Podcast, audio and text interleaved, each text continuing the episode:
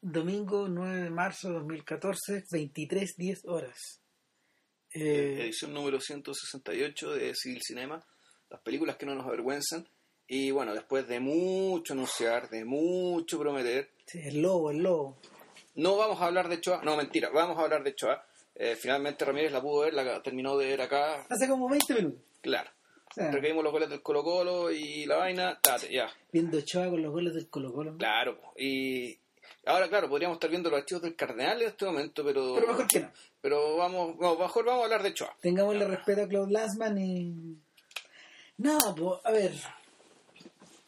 ¿Ves que se habla de Shoah? O de Shoah, o de la Shoah en realidad. ¿Sí?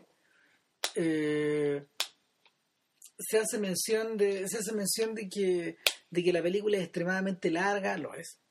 Nueve horas. No, son nueve horas veinte más o menos. Claro. En velocidad PAL se reduce a nueve horas. Más o menos. De eso estamos hablando.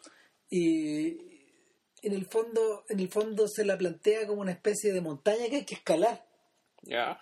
eh, o de o de, de equivalente como de de estas inmensas novelas rusas convertidas en una en, en un filme ¿cachai?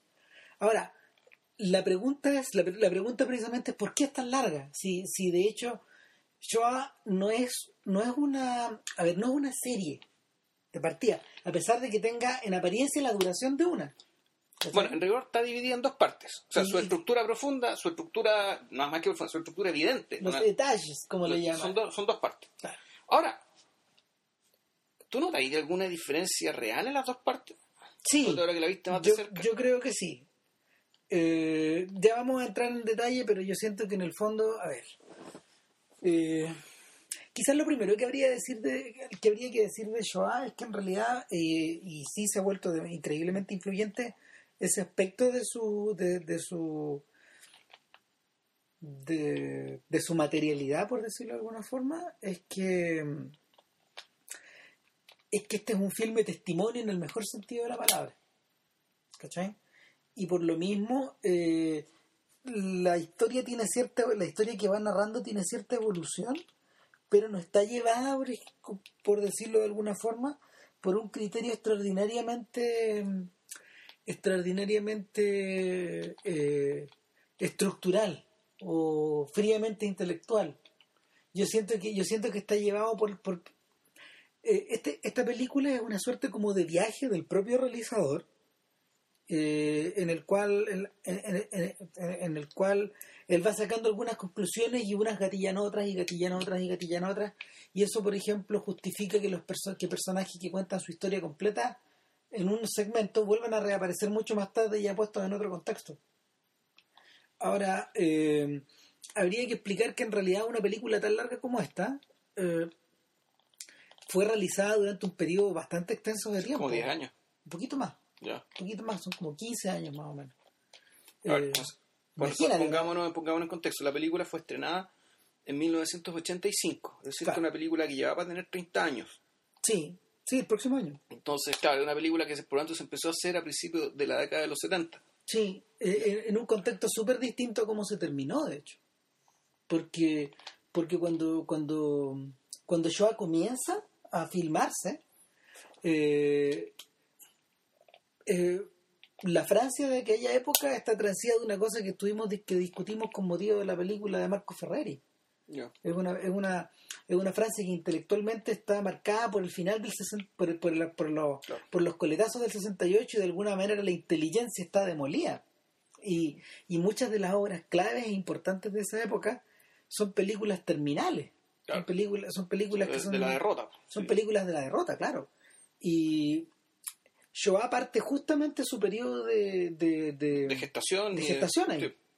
y de alguna manera es una película que, que nace un poco a partir de eso sobre todo pensando en la en el background, en el background mismo de Claude Lanzmann Ya. que que es un personaje que hasta ver que a estas alturas debe tener cerca de 87 años más o menos creo que tiene más. es un señor muy mayor Creo que tiene más. Él, bueno, él, él, él vivió la guerra muy joven. sí Él eh, creo que peleó en la resistencia. exactamente Se- nunca cayó prisionero, ni lo, que, que yo sepa, no, no, no, porque si no lo hubieran mandado derechamente, digamos, a algún campo o algo. Eh, no ocurrió. Sí sé que el, el que él fue parte, no sé si marginalmente o centralmente, como del grupo de los mandarines, de Simón de Beauvoir, de... Fue amante de Simón de Beauvoir. De hecho, claro, fue amante de Simón de Beauvoir. Eso, eso, y por lo tanto, claro, se rodeó con esta gente también. Es decir, un tipo que tenía, eh, tenía vínculos con la alta intelectualidad francesa de la posguerra. Eh, un sujeto, bueno, eh, que hablaba inglés, francés, alemán e italiano. Claro, como este, lo... este, gallo, este gallo fue editor de L'État Moderne, que, la, que era la revista de Jean-Paul Sartre, durante un buen rato. Entonces eso también, eso también te habla de que no es una persona que está escrita en la Nouvelle Vague de por sí. No, no, no, viene viene de otro mundo, de hecho su mundo son las letras. Y se convierte en cineasta. Y además viene la vereda del frente, si que mal, claro, la, la, la, la, Nouvelle Vague, en cierto sentido, eran discípulos de un, sujeto católico de derecha, de derecha que era André, que André Bazán. De derecha no fascista, se entiende, no, pero, claro, pero, pero, un social cristiano. Exactamente, y eso, eso, eso se eso se ve refrendado por las temáticas de las películas de estos tipos, sobre todo sobre todo el trayecto de, de Nick Romer. Eh, claro. Y eh, en parte el trayecto de Truffaut. y explica las vueltas de carnero permanentes de Godard. ¿Cachai? O sea, el, en el fondo la si hubiera que si hubiera que ubicar a Lanzmann en alguna en algún en algún sector él está mucho más cerca de Marguerite Dirá está más cerca de, de los Strauss está más cerca sí, exactamente mm. y y no es una en, este caso de hecho es casi más que una es casi más que una descripción política ¿sí? porque en el fondo este, este era el mundo del era el mundo de los amigos ahí, se movía claro entonces eh, Lanzmann comienza a hacer películas a finales de los 60 y su primera película tiene que ver con se llama Barum Israel. Y que la gente que la gente que observa la carrera de, la, de Lanzmann en una en una estructura más grande eh, sitúa, sitúa a Shoah es divertido porque sitúa a Shoah como la pieza central de una trilogía. Una gigantesca pieza central. Y la, la, primera película de este tipo es ¿Por qué Israel se llama? si ustedes van a la ficha de la Wikipedia se van a dar cuenta de que ahí es una es una especie de es una especie de sumatoria de en qué se había convertido el Estado de Israel después de 25 años de su fundación. Sí, sí, claro. Más o menos, ese, ese es el tema central. Del 47 al 72. Exactamente. Entonces, eh, una vez que una vez que termina eso... Y divertido que en paralelo, en paralelo, eh, Godard, ponte tú, estaba filmando esta película sobre los guerrilleros palestinos. Sí, pues si tú, las vidas de estos tipos las podría narrar Plutarco. Pues, Si ya vamos a llegar a eso cuando disputamos el tema de por qué en el fondo Godard es el gran enemigo de Choa. Ya. Eh, pero, pero en el fondo, como, como, como, como se produce mucho en la carrera de Godard, es enemigo de, es enemigo de Shoah porque Shoah necesita algún enemigo. En el caso. Y porque, claro, porque además la gente con ego grande, puta, se busca enemigos grandes. Claro, entonces, y de hecho, bueno, está hasta Bernard le vi metido al medio de, esta, tremenda pelea. Pero el, mucho tiempo después, eh, pasaron, pasaron como 12 años entre Barum Israel y Shoah y luego volvieron a pasar nueve años hasta que apareció Sahal, la tercera parte de esta trilogía. Y, y Sahal es una, Sahal es una, mm, ¿cómo se llama? Es un gran, es una gran interrogante, por lo menos para mí, porque no hay mucho material. Y yo le contaba a JP que yo había podido averiguar y está por ahí descargado en algunos lados, pero Sahal es interesante porque es una película sobre el ejército israelí. O sea, finalmente, finalmente la, el, el interés de, el interés de las man eh, ligado ligado hasta cómo se llama al estatus al estatus de los israelitas post holocausto continúa y continúa y continúa y no se detiene. De hecho lo que viene después en su filmografía son unas especies de, de trabajos de menor duración eh, porque tan, tanto Barum Israel ponte tú que dura tres horas como Sahal que dura cinco creo son, son cosas enormes y y el, este tipo hace, hace dos cortos después y el año pasado eh, él estrena el, el, que probablemente a lo mejor va a ser su última película, digamos, su última película larga que se llama El último de los injustos y que, y que nuevamente nuevamente des- de- desciende sobre el tema de- del holocausto. Ya. Claro, es una entrevista creo que a un doctor. Y finalmente, finalmente, eh, si, si, si a uno, o sea, si a mí me preguntaran quién Lance Mann, yo diría que, yo diría que en realidad, eh, muy fiel a su formación literaria, yo diría que él es más bien un narrador que un cineasta. Eh, sin embargo, su estilo es brillante, ¿cachai? Es totalmente brillante. O sea, es un narrador. A veces la cosa es que a, a veces es, es- es derechamente también periodismo. Que no tiene miedo de eso. Sí, o sea, donde el, el, el- po. De- donde es muy importante, o sea, no, no estamos hablando y no por el tema de la objetividad, sino el tema de él como él como inquisidor y como elemento permanente que obtiene información, claro. como un actor que obtiene información dentro de su propia película. eh, en ese sentido, por ejemplo, uno puede uno puede equiparar, eh, si uno tuviera que buscar ejemplos de la Francia de esa época, eh, yo diría que André Labat, el de cineasta de Notre Dame, ¿Ya? eh, de cineastas de nuestro tiempo, de esa serie, eh, es un señor que se le equipara. ¿Por qué? Porque Labat con Janine Bazin, la viuda de Ya. Bazin, ellos tuvieron un proyecto que es extraordinario. El- este hombre ha trabajado, en realidad, ha hecho 50 años la misma pega. Y, y- y tiene, tiene que ver un poco con el legado de Bazin. En el fondo, este gallo se ocupó, se preocupó de una, de una labor muy modesta en la televisión, que fue creciendo, creciendo, creciendo, y en el fondo era hacer distintos perfiles a los cineastas Claro. del momento. Pero tenían que, pero puestos, puestos en la puestos en el trance de que se trataba de gente que tra- tra- trataba con la imagen, lo que hacía Labart y Bazán era, era básicamente crear un archivo de imágenes paralelo al de las entrevistas de Cayer del Cinema. Entonces los tipos, por ejemplo, eh, en, alguna, en, algunas, en algunos casos sus pegas eran bien modestas, es decir, eh, iban y entrevistaban a la persona. Más adelante eh, los tipos crearon unos, unos trabajos audiovisuales como más desarrollados, como Le Dinosaurio Le Bebé, que, que pone, mm, enfrenta en el rodaje del MPRI a Godard con Fritz Lang. Y es un corto como de 25 minutos que es fascinante, porque, porque en el fondo ves, los ves, los ves conversando. Lo ves, ves la oportunidad de que estos dos se encuentran y eh, eh, utilizando la utilizando la excusa del MPRI se desarrolla otra cosa. De hecho, es tan, re- es tan importante el documental que cada vez que, mm, que el desprecio eh, sale editado otra vez, viene adosado el documental como un, Hay otro, por ejemplo, que es muy famoso, que, que es una entrevista a John Ford en Hollywood, donde el viejo lo atiende en su pieza, en su cama, acostado. O hay uno donde Hitchcock los recibe también en, en los estudios Universal. Pero los más famosos son los que ellos produjeron en realidad. Y ahí, ahí por ejemplo, hay, hay algunos que. Hay uno que es muy impresionante, que es de. Es de Romer, donde. que es, es en el fondo sobre los hermanos Lumière. Donde Renoir y Henri Langlois tienen un diálogo y Renoir y Romer los filma sobre los, sobre los Lumière. Y ese estilo que es, eh, es cine de testimonio nomás, que va, va mm, mezclado con las, ¿cómo se llama? Con los cortos de los Lumière, los cortos mudos, es, tribu- es tributario de Schwab. Que, perdón, es al revés. Schwab es tributario un poco de eso. De un estilo muy simple de, de, de- de cine testimonio. Entonces, el, a uno le llama la atención porque en realidad no tiene mucho que ver con los documentales que, que se hacen de cine moderno. Aquí el, el- el plano está fijo, entonces lo interesante, lo interesante es que Renoir está hablando. ¿Cachai? Y el, y la el testimonio no, el testimonio está no, no está adulterado.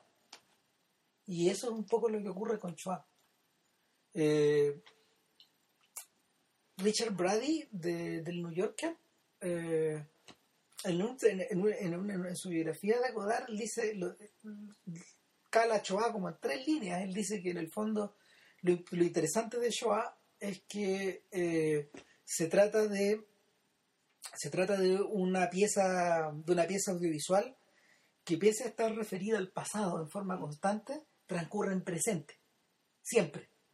Es decir transcurre en el mundo donde estos, eh, en el mundo y en los lugares donde estos testimonios están recogidos frente a la cámara, y al mismo tiempo transcurre eh, en los lugares, en los lugares donde eh, se donde se realizó la matanza, la matanza organizada de los judíos, y en paralelo en las ciudades donde estos judíos habían sido ghettoizados. Sí, a ver, claro, aquí hay que meterse con una, aquí hay que meterse ya con una decisión, con las decisiones que tomó Lanzman. O sea, esto ni siquiera es una decisión, esto es una, es casi una declaración de principio, que es que la película no tiene música incidental y no tiene imágenes de archivo. Ninguna. ninguna. Bueno, realmente ninguna. Entonces, todos todas las imágenes que se repiten hasta el cansancio y se convierten en clichés, las que eh, las imágenes arroces que hemos visto y las imágenes aún más arroces que yo creo que no, hemos visto, eh, no están ahí. Eh, no. entonces, ¿qué es lo que está? Está, por una parte, los paisajes de, de los lugares y son paisajes los que se vuelven recurrentemente, de modo que se nos haga una especie de mapa mental de estos lugares, tal como están ahora. Claro, Por otra parte, están los testimonios, la gente, las personas, las personas que hablan. Y de cuando en cuando, o sea, y dentro de, lo, dentro de los paisajes, está el movimiento de cámara de esos paisajes, que te sugiere que por ahí uno puede decir, ya aquí se está sugiriendo algún tipo de dramatismo, algún tipo de terror, algún tipo de algo. algo de un, se te sugiere una mediación intencionada del propio Lanzman. Por ejemplo, es muy famoso el pórtico de Auschwitz, que es donde llegaba el, donde llegaba el tren, que es una especie como, es como una, es como una estación de tren, pero la que se llega de frente, no, que no, es, como, es un pórtico, es como la puerta, no sé, es como la puerta del sol, la puerta de Alcalá, esta que tiene como hartos vanos, y tiene uno central, y bueno, eso es Auschwitz. Entonces, claro, la gente iconográficamente sabe que eso es Auschwitz, y hay un movimiento de cámara que la, la cuestión se acerca a Auschwitz lentamente, y claro, ya con eso... No lo vemos completo, pero, pero eh, a, lo largo de la película vamos llegando, llegando, llegando, es como si fuéramos como si fuéramos llegando permanentemente y nunca acabáramos de entrar. Claro, entonces lo que dice Brody es que, claro, e, efectivamente la cuestión habla del pasado, está referida al presente, pero está ubicada, en el presente, bueno, un presente de 10 años o 15 años, que es lo que se sí, claro. esto, eh, un presente, presente más o menos 15 años, eh, y que, pero que aquí uno podría empezar a locurar. ¿Qué, qué te está mostrando ahí? Aquí te está mostrando eh, la ruina, o te está mostrando lo que queda de, la, el aura de, la estela de, la estela del hecho. Es decir, el lugar en el que pasaron estas cosas hace que fueron 40 años cuando se filmó la película, 35, entre 30 y 40 años, por una parte. Eh, uno dice, ¿este lugar está o no está limpio de lo que pasó acá? Esa es la primera pregunta. O sea, el... Eh, de hecho, ya claro, la primera secuencia, la primer, el primer episodio transcurre en un lugar que se llama Helno, eh, que los alemanes llaman Kulmov, dentro de Polonia, como que empieza así, y empieza haciéndote también el mapa oral, a través de un, de un, de un, de un, un, muchacho, un adolescente del Sonderkommando que sobrevivió y ya convertido en un hombre mayor, contándonos, bueno, esto estaba acá, esto estaba acá, esto estaba acá, hasta que esto estaba acá, y todo esto está aquí precisamente tapado por los bosques para que no se viera. Aquí hay un elemento topográfico, geográfico sumamente importante. Y también eso se va a ver en toda la... Y bueno, y por otro lado, está, está el tema de los lugares, es decir, cuánto de lo que pasó acá está en, estos lugares. Y lo mismo se puede decir con las personas. Eso te iba a decir que de alguna manera eh, Lanzman, a ver, en el sentido que uno entiende, por ejemplo, de, y esto es como ya para dejar, esto es como para terminar la, parte de la técnica y lanzarnos al resto de la cuestión. Eh, en el sentido estético de la palabra, Lansman, es un pragmático. No es, una, no es un personaje que, como Godard, precisamente esté buscando distintas maneras de poder encontrar la verdad en una imagen. Lansman parte de la, parte de la base de que la imagen es la verdad. Por lo menos la imagen que él busca. Ya. Él no está en, nada de lo que aparece en Shoah eh, pretende, pretende ser una mentira encubierta.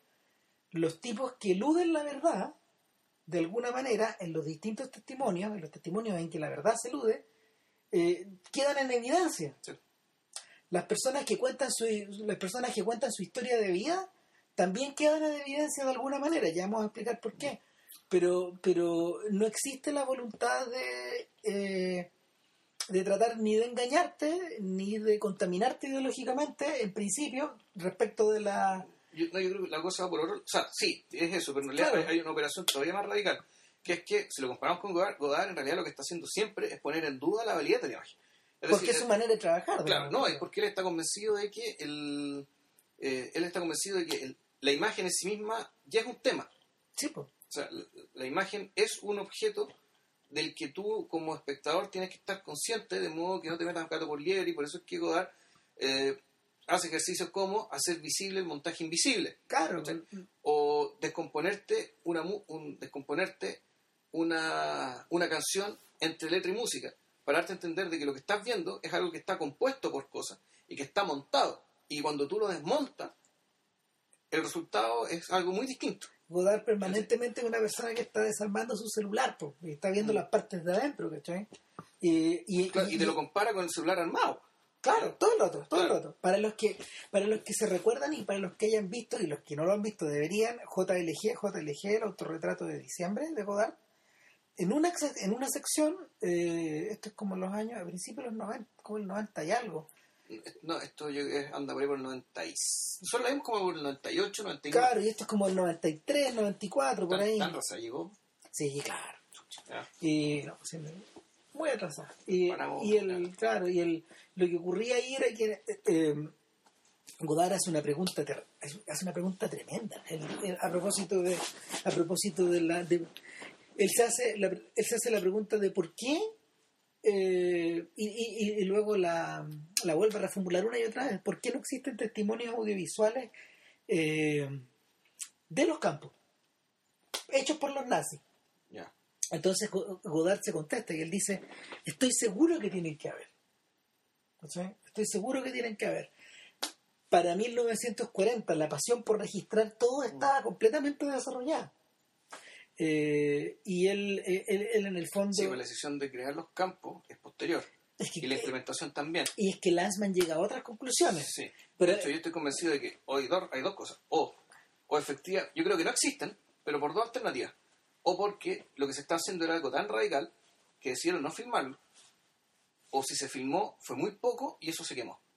El, el mismo Raúl Hilbert, que es uno de los personajes de... Que es un historiador bien importante, especializado en el tema de, Claro, de la Shoah. y que uno de los personajes importantes del filme de Lanzmann, él también se hace esa pregunta, si en el fondo, en el fondo esto está mm, esto está tirado y uno de los temas, uno de los temas de Histoire du Cinema, ¿qué, qué es la obra que hizo Sí. Godard para contestarle a Lanzmann? Para eso la hizo. Eh, y que también es una obra magna que dura como siete horas. El, una, una, una- uno, de la- uno de los motivos conductores es el hecho de que eh, es el hecho de que en esta en esa en esa década en esa década de auge de registro de la imagen donde donde en el fondo el procesamiento de las películas en blanco y negro estaba alcanzando su, su periodo de apogeo y sobre todo el desarrollo de, el desarrollo de cámaras livianas que permitieron filmar muchos episodios documentales de la Segunda Guerra Mundial. Eh, ¿por, qué, ¿Por qué no hay registros? ¿Por qué, de hecho, esas películas, esas películas que fueron filmadas por los americanos en los campos, cuando ellos O llegaron, sea que los, los rusos también filmaron. ¿Y los rusos también Porque, filmaron? De hecho, ellos llegaron primero a los campos a los campos en Polonia. claro, ¿por qué ellos no? liberaron a Auschwitz. Exacto, ¿por qué, no, ¿por qué esas cosas no se dieron a conocer? Esa es la, ese, y, y- y en el fondo él habla, él habla del fallo de la industria a la hora de, haberse- de haberse hecho cargo de, de, de esas realidades de alguna manera. mira, respecto al tema de los alemanes, uno podría preguntarle, bueno, hubo sobrevivientes. Los sobrevivientes se deberían acordar ¿Sí? si es que los alemanes, ¿cachai? Andaban con unas cámaras, ¿cachai? Dentro de los campos para filmar, ya sea las matanzas, los trabajos o, o lo que sea. Tal vez filmar, pon tú lo que- yo sé que sí, los alemanes filmaron eh, documentales falsos, ¿cachai? Que mandaron al extranjero acerca de las condiciones de vida del gueto de Varsovia, Claro, por ejemplo. Pero claro, eso era, era una propaganda derechamente mentirosa hecha con un fin absolutamente distinto al que estamos hablando nosotros. sí, Es decir, el documentar, dejar registrado, puta. Por ejemplo, si los nazis ganaban, ¿cachai? Y efectivamente se llegaba a cabo su plan y exterminaban a todos los judíos de Europa, uno podría pensar, bueno, a lo mejor estos tipos sí querían, sí habría, habría tenido sentido dentro de la convicción de que iban a ganar. Y que como iban a ganar, el mundo entero en algún momento les iba a agradecer, digamos, el gesto de haber exterminado a todos los judíos de Europa. Bueno, eso tendría que haberse registrado. Mm, Pero sin embargo, no hay ningún testimonio de los sobrevivientes, que yo sepa, al menos los que están en Shoah, no es tema. no, Y el, de hecho no es tema precisamente porque para Lansman tampoco es Tampoco. tema. De hecho, el- a ver, y, y también habría que eh, aquí habría que detenerse en la, en la forma en que eh, Lansman se acerca al tema desde el punto de vista verbal. ¿Por qué? Porque este señor va, su estrategia es ir, llegar y hablar con las personas Claro. y entrevistarlas. De hecho, el- la estructura de rodaje de Shoah empezó al revés de lo que uno piensa, al revés de lo que uno creería. Polonia fue el último lugar a donde fue. Primero partió Israel. Partió por todo el resto del mundo. Partió en Israel, En partió en Estados Unidos, estuvo en Francia, estuvo, lo muestran en Grecia y en Corfú. En Corfú, sí. Claro, lo muestran en lo muestran en algunos lugares de Alemania también, pero eh, el gallo explica que se resistió por todos los medios, algo en él se resistía por todos los medios a llegar directo al horror de los campos, los dejó para el final. Y, un- y una vez que una vez que él llega a una vez que él llega a Polonia, Es que es muy rara esa decisión, porque fíjate que- rara. porque en realidad es con eso es con lo que empieza.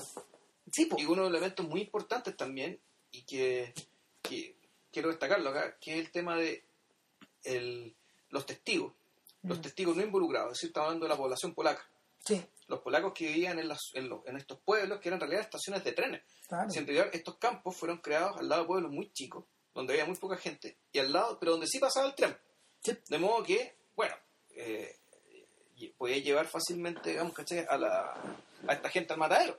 Ahora, el, lo que le pasó lo que le pasó a este gallo, según según contaba el, según los artículos que están relacionados con esto, es que cuando, cuando él llega a estos lugares, por fin, cuando, cuando él llega a estos pueblos, lo que le terminó de armar el cuadro en su cabeza fueron los vecinos de los campos. Y lo Ah, mismo que decís tú, claro. los testimonios de estas personas que todos los días seguían ordeña- ordeñando sus vacas, seguían sembrando heno de un lado a otro, vendiendo. a 100 vendiendo metros, queso, vendiendo queso, a 100 metros de los campos. claro. Y los tipos, bueno, ¿y usted no escuchaba nada? Obvio que escuchábamos. Obvio que- ¿Y usted sabe lo que pasaba? Claro que Pero sabíamos. claro que sabíamos, o sea, aquí no hay nadie que le vaya a mentir. Los tipos son, son en general son personas más o menos de edad, se nota que son labradores, algunos poco, al- algunos, algunos, algunas personas que, que es- en comparación con otros de los testigos se ven harto menos educados, harto Sí. menos sofisticados, No, mucho gente- más rústicos. gente bien rústica.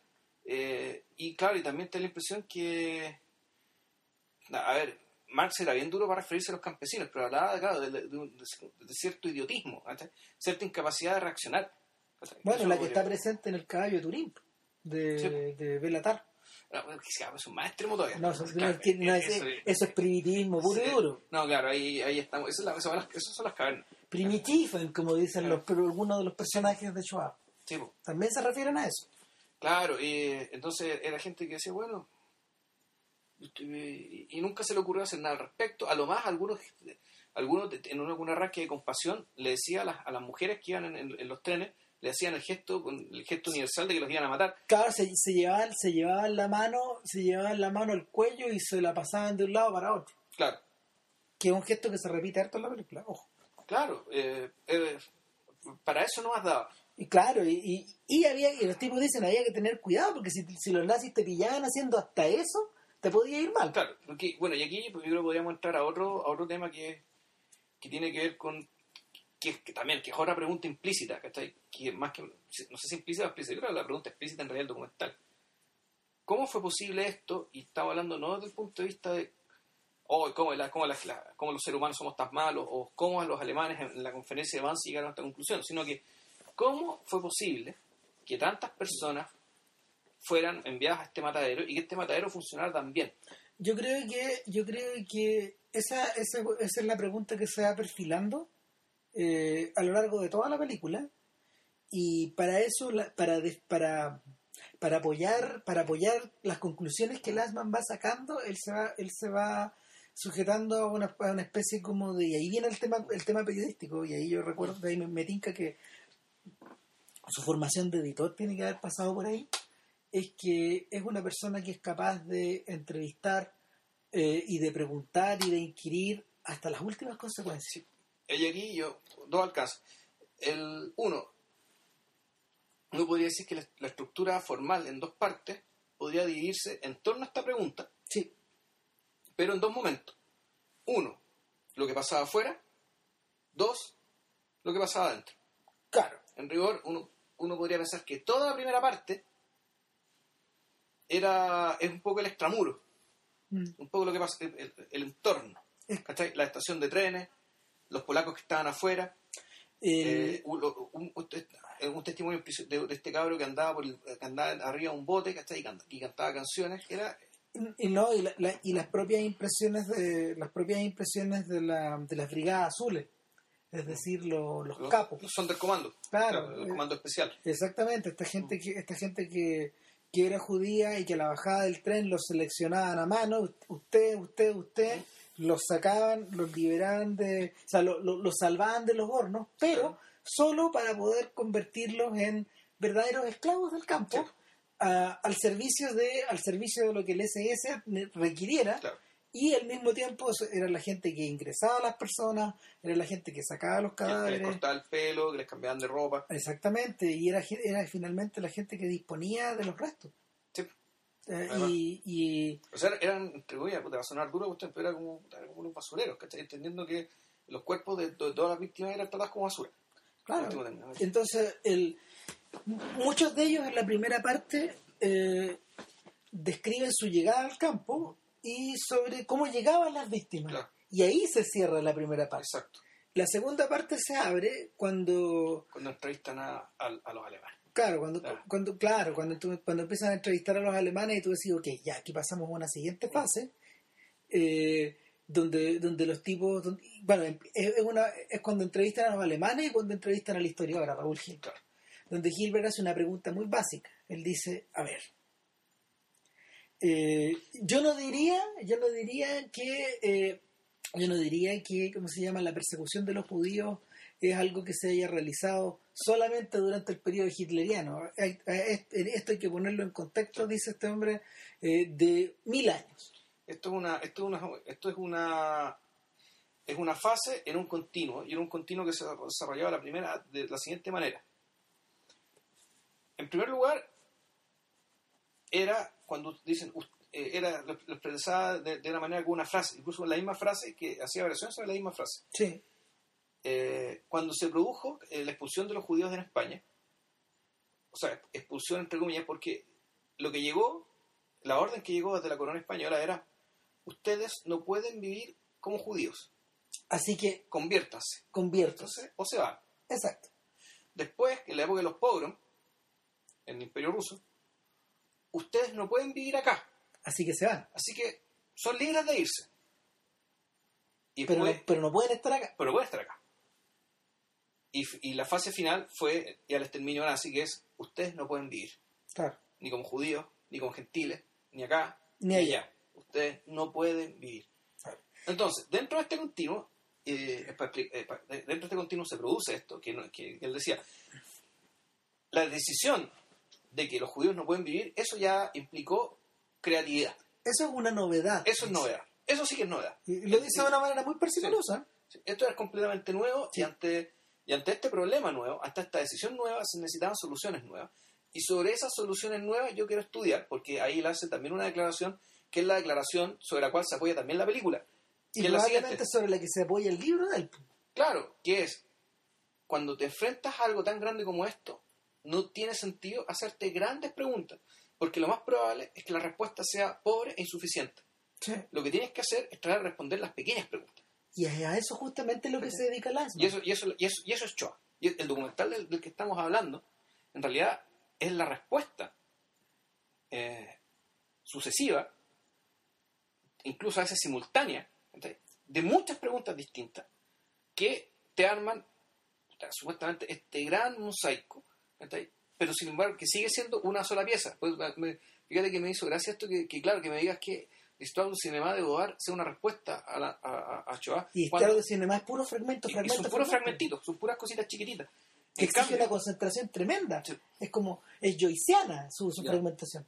claro, en cambio esto eh, se, pre- se pretende hacer cargo de puras preguntas pequeñas, pero en el fondo, en el fondo, la forma que tiene está diciendo que, que sí está respondiendo a una gran pregunta. solo que encontró el camino, el camino por, el camino de, de- la minucia, por el camino del periodismo, por el camino del, de, la, de, la, de la, de la intrahistoria. Es que lo- eh, eh, eso es lo que más me sorprende de la película, fíjate, porque, a ver, en términos visuales, el pragmatismo, el pragmatismo de Lansman y muchas veces su, su modestia en realidad, porque en realidad hay planos bellísimos. De hecho, yo le comentaba a JP que entre la gente que trabaja con, que trabajó con Lanzmann, eh, uno de ellos era William Lufchansky, que es uno de los fotógrafos que falleció hace poco, uno de los fotógrafos más importantes del siglo XX. Él es uno de los tipos que creó la imagen de la Nouvelle Vague. Trabajó con Rivet, trabajó con Godard, etcétera. Y también está la Caroline Champetier, que, que, es uno de las importantes del siglo XXI, que, también trabajó con Godard, de hecho. El, el tema es que el, la lógica, la lógica en imágenes de las manos es casi bresoniana. Los planos, ¿cachai? La manera de tratar. eh, eh, eh, es, tan, es tan tremendo eso, de hecho que en algún momento uno de sus entrevistados le dice, le dice a él, porque ese es el otro detalle, él siempre está. Sí, Ya vamos a hablar de eso, pero, pero eh, uno de los entrevistados le dice, bueno, ¿y cómo, cómo habrá sido, cómo habrá sido la reacción que teníamos todos ante este horror que hasta los alemanes evitaban hablar de cadáveres? Ellos hablaban de figuren. no, sí. Y me acordé de los modelos de Bresson, que en el fondo, eh, eh, así como así como los alemanes no hablaban, de, no hablaban de muertos, ni hablaban de cuerpos, ni hablaban de cadáveres, sino que hablaban de figuras, eh, Bresson hablaba de modelos en vez de actores.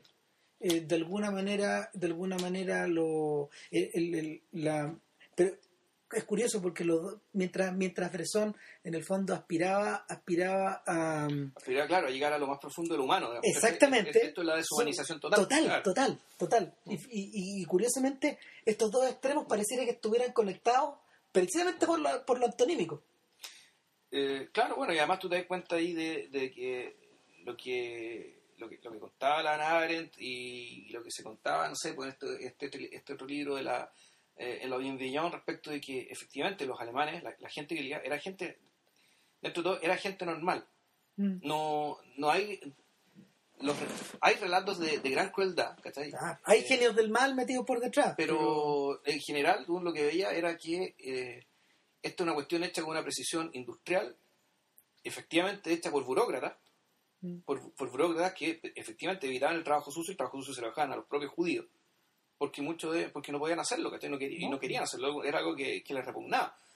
Y, y a, y- a eso a eso apunta Hilbert cuando él dice y, y, a- apunta Hilbert pero en realidad mirando directamente a, hacia el filme de René con Ah, claro, a, sí, a, a Nochiniel. ah, claro Nuit de Goya. mm. o sea y, que, que la- en una sección de, de- una pequeña sección de Nuit de Goya que es muy corta también que dura como una hora la película Nochiniel dura menos, loco. dura como 48 minutos una, una cosa cosa así. así. Eh, eh, una pequeña sección está, está, está dedicada a la, a la estructura arquitectónica de los campos. Yo nunca me olvidé. o sea, está, era de Auschwitz, básicamente. Sí, claro, Era claro. Auschwitz. En el fondo la pregunta era, la- o sea, a ver, en, en un sentido, ahí estaba metido Marker de por medio, de hecho. Estaba Marqués, estaba Rob Sí, ¿no? sí. El, de hecho, la pregunta es súper simple. Ellos decían, eh, ¿por qué las casetas de, por qué las casetas de observación de estos campos estaban diseñadas de tal Mm. forma o de tal otra?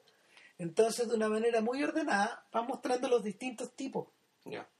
y tú vas viendo que en la medida de que en la medida que te los van mostrando con cierta lógica eh, es como si estos mismos tipos estuvieran diseñando o tratando de corregir un aparato para la observación para la aniquilación Ya.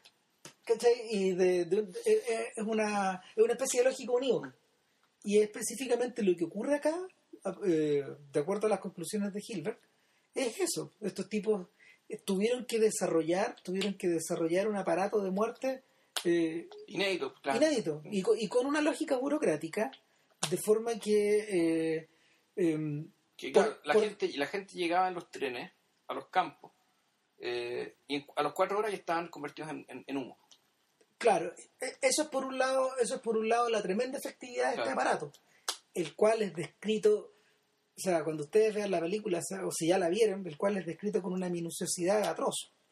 Eh, por otro lado eh, Hilbert dice esta misma gente tenía que pagar su boleto ¿cómo? Oh, bueno ocurre que en la el, el gallo lo explica eh, ocurre que en la traslación de cualquier persona, de cualquier persona en una línea de tren, tiene que haber un registro de que alguien se movió Sí. o de que estaba moviendo algo. Eh, y estos tipos, estos tipos de hecho, la SS le tenía que pagar al gobierno.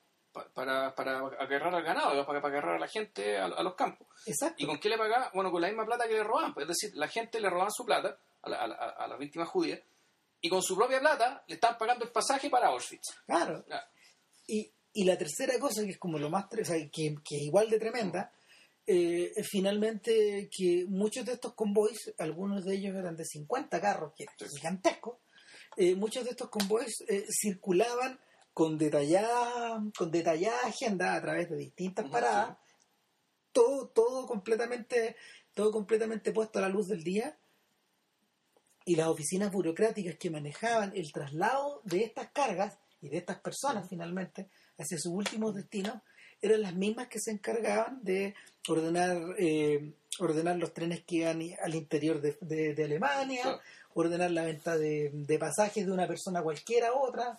Es decir, esto estaba realizado a la luz del día. Eh, Hilbert dice, a mí me... O sea, no eran como los vuelos, los, los- los vuelos truchos estos de Estados Unidos, ¿cachai? Que llegaban, que llegaban sus testigos a torturarlos, ¿cachai? No, y tampoco, no, tampoco es como los vuelos tampoco es como los vuelos que se hacían en- durante la dictadura, por ejemplo, a tirar gente al mar. Claro. No, era- no, no eran cosas que estaban ocultas, sino Claro, que... no es que fuera, claro, aquí el equivalente es como si, por ejemplo, hubieran dicho, ya, bueno, el avión que iba a llevar los suministros de Pascua, ¿cachai?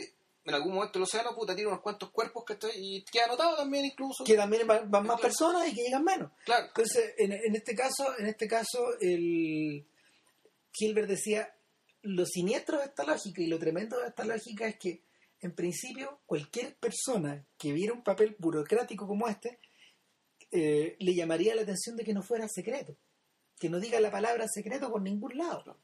Ahora, apliquemos una lógica, apliquemos la suspicacia, decía este tipo. Si estos papeles dijeran que fue, si estos papeles hicieran mención de que es secreto, se iban a despertar, se iban a despertar dudas en los tipos que estaban pegando los timbrazos. pero los tipos que están pegando el timbrazo se cachaban, pues si les preguntaban. O sea, finalmente, finalmente los tipos sabían que se estaban moviendo gente. Se están moviendo grandes cantidades de gente a ciertos lugares X. Claro. Y el sentido común te hace pensar de que loco, no, no cabe- toda esta gente que estamos mandando no va a caber en el destino final al cual lo estamos mandando, porque la gente sabe que, puta, que Sobibor, ¿cachai? Es una estación de trenes de mierda donde no hay Nada, nada. nada. Entonces, Y puta, si, Treblinka también. si mandaste 500.000 personas a Sobibor, o uno, se creó una nueva ciudad llamada Sobibor, ¿cachai? que es una ciudad bastante grande, cosa que no es, o bueno, esa gente murió toda. Ah. Ah, y cualquier tipo con dos, con dos neuronas ¿cachai? que trabajara en, en trenes y tuviera algún tipo de conocimiento sobre la, geo- la geografía de Alemania y sus alrededores, puta, se, se habría entendido. el- en uno de los artículos del Guardian, a propósito de uno de la, del informe Karski, que es uno de los Que otro gran personaje que aparece. uno de los filmes que, que Lasman eh, que un eh, spin-off de esto. que un spin-off, claro, que, que él estrenó después a raíz de una, de una, de una cosa bien particular. Ya vamos a hablar de Karski, pero eh, hacían referencia a, a una frase de Raymond Aron acerca de- del holocausto. Él decía, yo no creía, decía, en esa, en esa época, porque yo no creía Por porque... Raymond Raymond Aron era judío. Claro, yo no Judío creía- francés. claro, él decía, yo no creía porque yo no sabía. Y si hubiera sabido, tampoco lo habría creído. Tampoco lo habría creído. Entonces, la, dice, a propósito, porque él lo cita, y Lasman dice a propósito de eso, bueno, de hecho, Lasman lo debe lo debe haber tratado bastante. Sí. Eh, Creo que era de la derecha, ¿no? no me imagino, claro, pero está, por lo menos el tema le interesaba. Bueno, el, el- el problema es que, o sea, el tema es que, es que Lasman dice, y yo entiendo esa lógica, porque hay algo, y esta es una lección que él, eh, él obtuvo de tanta entrevista que él hizo, hay algo en nuestra cabeza que nos impide eh, poder creer o poder asimilar la realidad de estas situaciones Bueno, tan extremas. Bueno, de hecho, esa, credul- esa misma incredulidad, ¿verdad? junto con la esperanza de salvarte, es lo que impidió que la gente se rebelara ante algo que era obvio. Y eso es lo más tremendo de todo, porque una y otra vez, una y otra vez en, la- en- en el documental nos queda refrendada esta idea de que la gente era conducida en grandes masas. En condiciones tales que tú decís, porque claro, decían ya, aquí de un cuanto, de, de los que viajan en el tren, que son un pique de dos, tres días. Alguien se irá a salvar. pues. No, no, espérate, ah, era, la lógica esta. Como el viaje era en tren, en vagones de ganado, donde la gente iba de pie, casi Sí. sin agua, sin comida, puta, ahí se te moría un quinto de la carga. A veces más. Y a veces más. Y los tipos, de hecho, en las estaciones donde paraban, en, en algunas, en algunas estaciones retiraban los muertos y los trasladaban de, los trasladaban de, de vagón y los llevaban al final. Los judíos de Corfú se comieron 10 días para llegar a Treblinka. ¿Se imagina de cuántos habrán llegado ¿cachai? finalmente al campo de concentración, al campo de exterminio? Digo. Entonces, tú decís, con ese nivel de desconsideración por la vida humana, eh, te, te, van a, te mandan supuestamente a trabajar debilitado, ¿cachai? exánime, sin comida, sin agua, ¿cachai? Eh, hecho bolsa, porque además que se muere un pariente ¿cachai? en el viaje. Y sin embargo la gente aún creía y tenía Sí. esperanza, esperanza, palabra de mierda, esperanza, de que iban a llegar a trabajar. De que le iban a cambiar de ropa, le iban a despiojar, ¿cachai? Le iban a dar comida, ¿cachai? Ya, y ponga, póngase con la, la, la pala, el chuzo, digamos, o armar pistolas, bueno, lo que sea. Bueno, uno de los momentos más tremendos de Shoah es cuando hablan que, que cuando llegan de Checoslovaquia, cuando llegan de Checoslovaquia a Auschwitz, eh, Eso, eso un- dejémoslo para el final.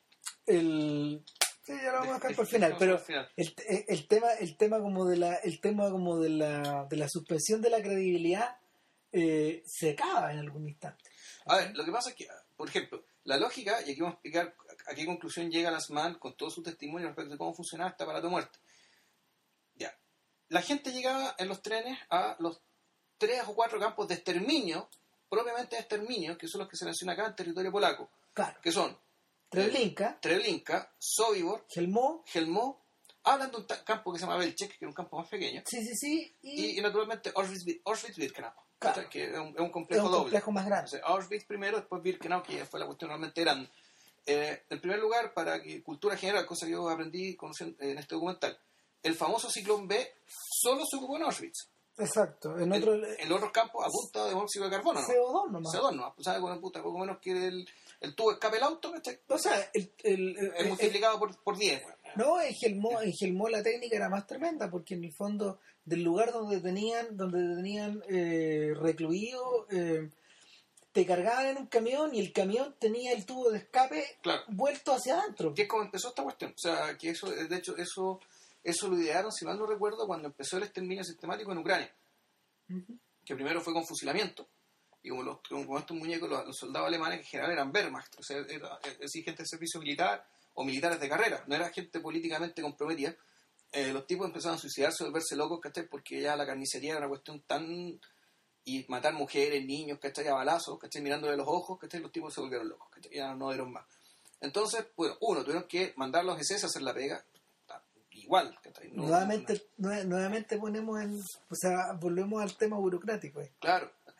Y, y decían, no, bueno, además estamos perdiendo muchas balas, que hay que inventar una forma más eficaz. Y ahí llegan al tema del camión. Ahora, el tema, el tema del camión más o menos funcionaba, el problema era que el olor a vómito, digamos, ¿cachai? Ya, ya, y excrementos, y excrementos humanos No, era eh, tan fuerte que no, no había forma de limpiarlo y le echaban... el- el- la, la dificultad que estos gallos tenían era que en el fondo los pozos, los pozos de, donde habían tres y hasta cuatro metros de personas eh, apiladas eh, eran tapados, pero la tierra se empezaba a, a ondular con los gases. Entonces, de una u otra forma tenían que permanentemente tener tener eh, teas y, y- Sí, que son dos problemas. Uno, cómo matamos a la gente y otro es cómo disponemos de los cuerpos. claro, Son dos problemas los que... Los que y para eso, para eso estaban los esclavos judíos, Claro. po, de, de- eh, ¿cómo se llama? especiales. Exactamente. El, entonces, bueno, el, ¿por qué estoy contando esto? Bueno, porque eh, cuando se llega a la solución de que la solución final, la forma más eficaz es un modelo industrial, es decir, con Ingenieril. matarlos masivamente e incinerarlos masivamente, eh, pucha, ¿qué es lo que crean? Crean estos campos de exterminio, que son estos que estamos hablando, y que son distintos de otros campos, que eran concentraciones exterminio, que son Bergen-Belsen, Mauthausen, que estaban en Dachau. animal, Dachau, que eran campos también de concentración políticos. que son los que aparecen en las películas, de hecho, Claro. muchas veces. O sea, eh, eh, y que son los que la ficción de alguna manera utilizó de manera dramática para poder reflejar estas historias, etcétera. Claro, pero esos campos los aliados nunca llegaron. O sea, a los, a los de Alemania, algunos puede, los alemanes, los, los aliados puede que hayan llegado. Pero a estos otros, No, no. se llegaron los soviéticos. llegaron los soviéticos primero. Ellos llegaron primero. Ellos, ellos llegaron a Alemania por Y en algunos casos, en algunos casos llegaron a la ruina. Sí, cada porque habían sido bombardeados. Habían sido destruidos antes, desocupado. Entonces, el, el procedimiento era, llegaba, llegaba el tren, se había muerto un quinto, un tercio, un cuarto digamos, de, de la gente que Ya, los que sobrevivían los llevaban a un lugar, en la estación siempre limpia, no había indicio de violencia alguno. Entonces la gente se encontraba que la estación de tren estaba impecable. Entonces por eso era muy importante que nunca nadie se diera cuenta de lo que iba a pasar. Porque si generaba un motín, iba a, correr, iba a correr la bala, y en cuatro horas más, o en cinco horas más, iba a llegar otro cargamento, otro cargamento y tenía que encontrar la estación de trenes impecable. Y el otro problema era que en realidad, tal como, los, tal como algunos alemanes explican, no era tanta gente la que estaba a cargo de esto. Los tipos decían, no sé, no había tantos alemanes, había más judíos, que eran los de los cuerpos especiales, había ucranianos y había, y, y, y había lituanos. Y con esto también trabajábamos. Bueno, uno de los alemanes dice, ellos eran los más salvajes, etcétera, bla, bla, bla. Claro. Pero ese, no es el punto. Ahora, finalmente, finalmente hay que decir que el rol de los nacionalistas ucranianos en lo que fue la invasión alemana a Rusia, Ucrania y el mismo tratamiento de los judíos que se hizo por allá. Uf. Uf. Uf. Y la bronca que estamos viendo ahora entre un país y otro. Tiene un poquito que ver. O sea, esto, esto, no es gratis. O sea, esto en términos de historia esto pasó hace tres generaciones. tres generaciones. Bueno, es nacionalismo contra nacionalismo lo que, se está viendo ahora, pero eh, la gente que cuando, cuando los nazis españoles apoyan a sus compañeros ucranianos, es básicamente, apoyan a los ucranianos, al pueblo ucraniano, es porque, y eso la gente dice, la gente, la gente que está protestando en Maidán, eh, son nacionalistas ucranianos. Gente de lo más facho, de los fachos, de los fachos, de los fachos, de los fachos, y con mucha sangre en las manos. Eh, muchas antes las manos. El punto es que, bueno, eh, a la gente la bajan, como está todo limpio, ellos sospechan, bueno, efectivamente vamos a trabajar, porque si esto fuera un lugar, nos fueran a matar, habría sangre, habría vísceras, habría, chutaría mucha violencia acá. No, nada, limpio. Los meten en un galpón, les cambian de ropa, hay unos peluqueros que les cortan el pelo, también judíos, y uno de los momentos estelares de las películas es el testimonio de un peluquero, un peluquero que está en Nueva York. Abraham, no, no, no, el, peluquero, no, el peluquero está en Tel Aviv. Abraham Bomba. Eh, Ese señor. ¿Está en Tel Aviv? Sí. Sí, está en Tel Aviv. Sí, de hecho se ve hasta la. Se ve hasta. ¿Cómo se llama? Se ve, se ve, se ve, se ve patrullando gente al fondo y todo está en Israel. esto es como si hubiera Estados Unidos. No, no, es Israel. Es Israel porque. Rudolf Berba es el otro señor. Es un señor que se, que se viste de traje. Él está en Nueva York. Él está, él está en Nueva York, sí. Ah, no, entonces el peluquero, efectivamente. que Él, hablaba inglés. Claro. Eso sí, hablaba Los dos, esos dos hablaban inglés. Son los, los, dos que hablaban inglés. Claro. Eh, y claro, les cortaban el pelo, después les ponían ropa, lo metían en un pasillo, después les decían, ya, bueno, ahora, por favor, los vamos a desinfectar. Los vamos a desinfectar por el que tuvieron. Y llegaban a un lugar que los tipos describían que era casi como un aeropuerto, que estaba repleto de letreros, cuidado con los piojos, lávese bien las manos, eh, utilice el pelo corto, etcétera. Y en el fondo era parte, eh, e-, ese, ese, e-, precisamente ese es el momento donde te das cuenta de que la maquinaria la maquinaria de la muerte eh, estaba tan había llegado a tal nivel de sutileza y de, desarrollo que incluía estos elementos ficcionados finalmente, que incluía estos elementos de ya había dejado de convertirse en una presentación de algo o de la o, de un mecanismo de solución para un problema para pasar a convertirse en una representación. Claro, una puesta en escena. Finalmente es eso.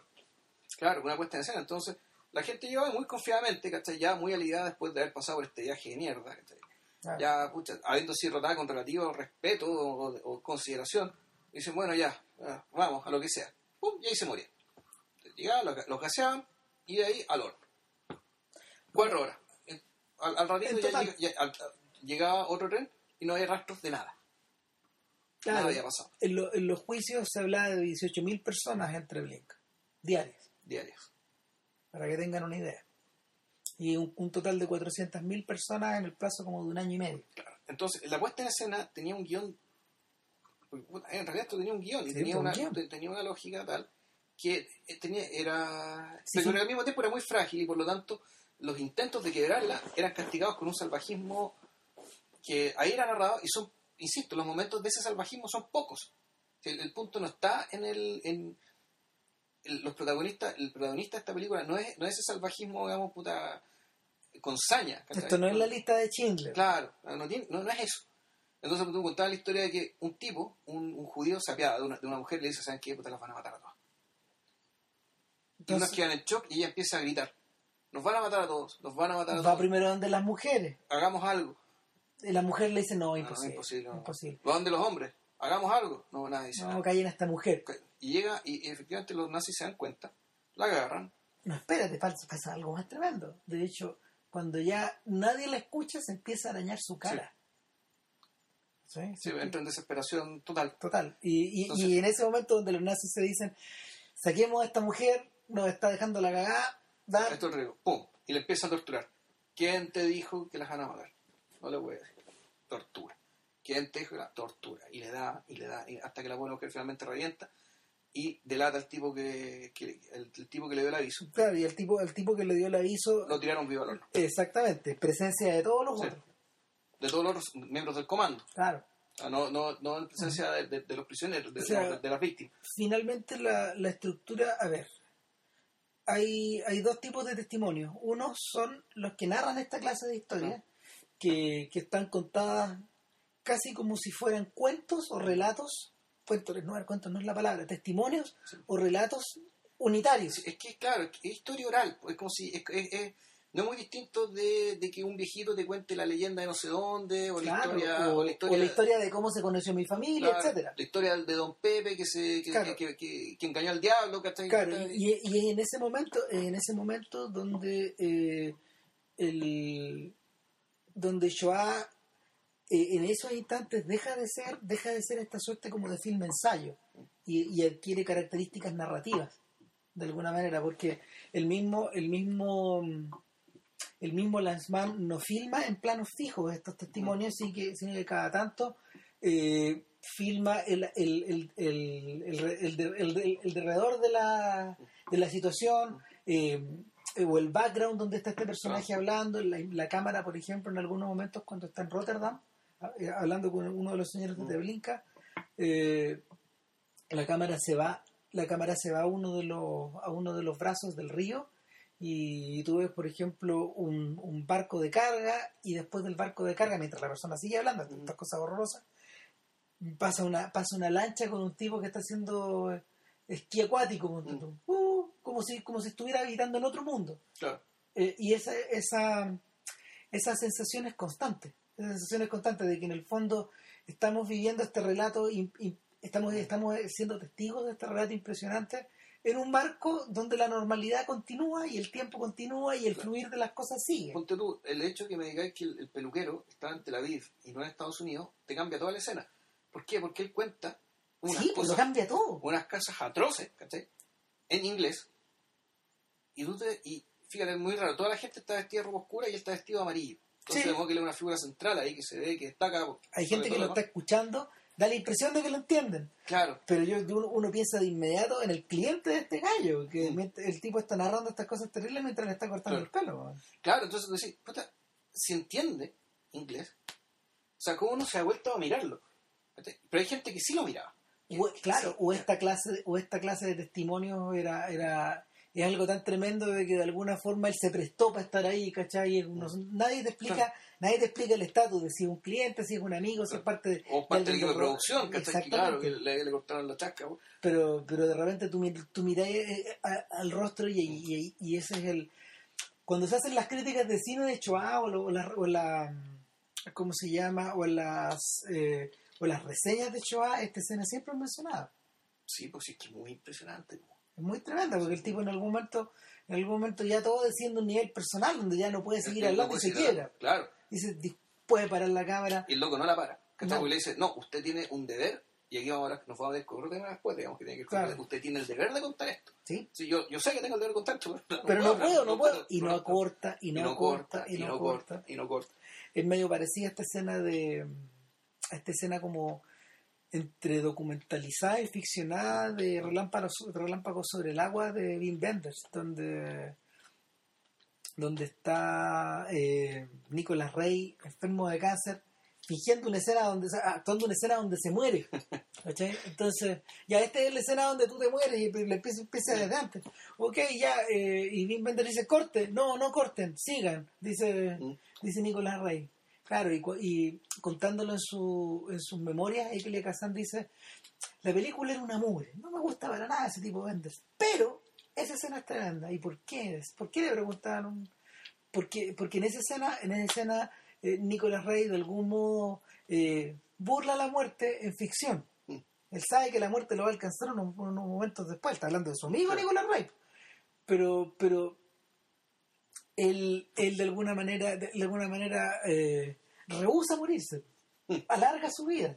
Alarga su vida, aunque sea en ficción. Ya. etcétera. Entonces, eh, es más o menos esa misma sensación la que tú tienes, donde, donde en el fondo el relato, el relato queda interrumpido, eh, la narrativa queda interrumpida, nos salimos de la película y la asma se mete de nuevo. Ahora, es, eh, es buen momento también para hablar del estilo, eh, el estilo de, ¿cómo se llama?, que tiene el asma para, para preguntar y para inquirir. Eh, a mí me impresiona la sangre fría del sujeto. Lo vemos en muchas situaciones.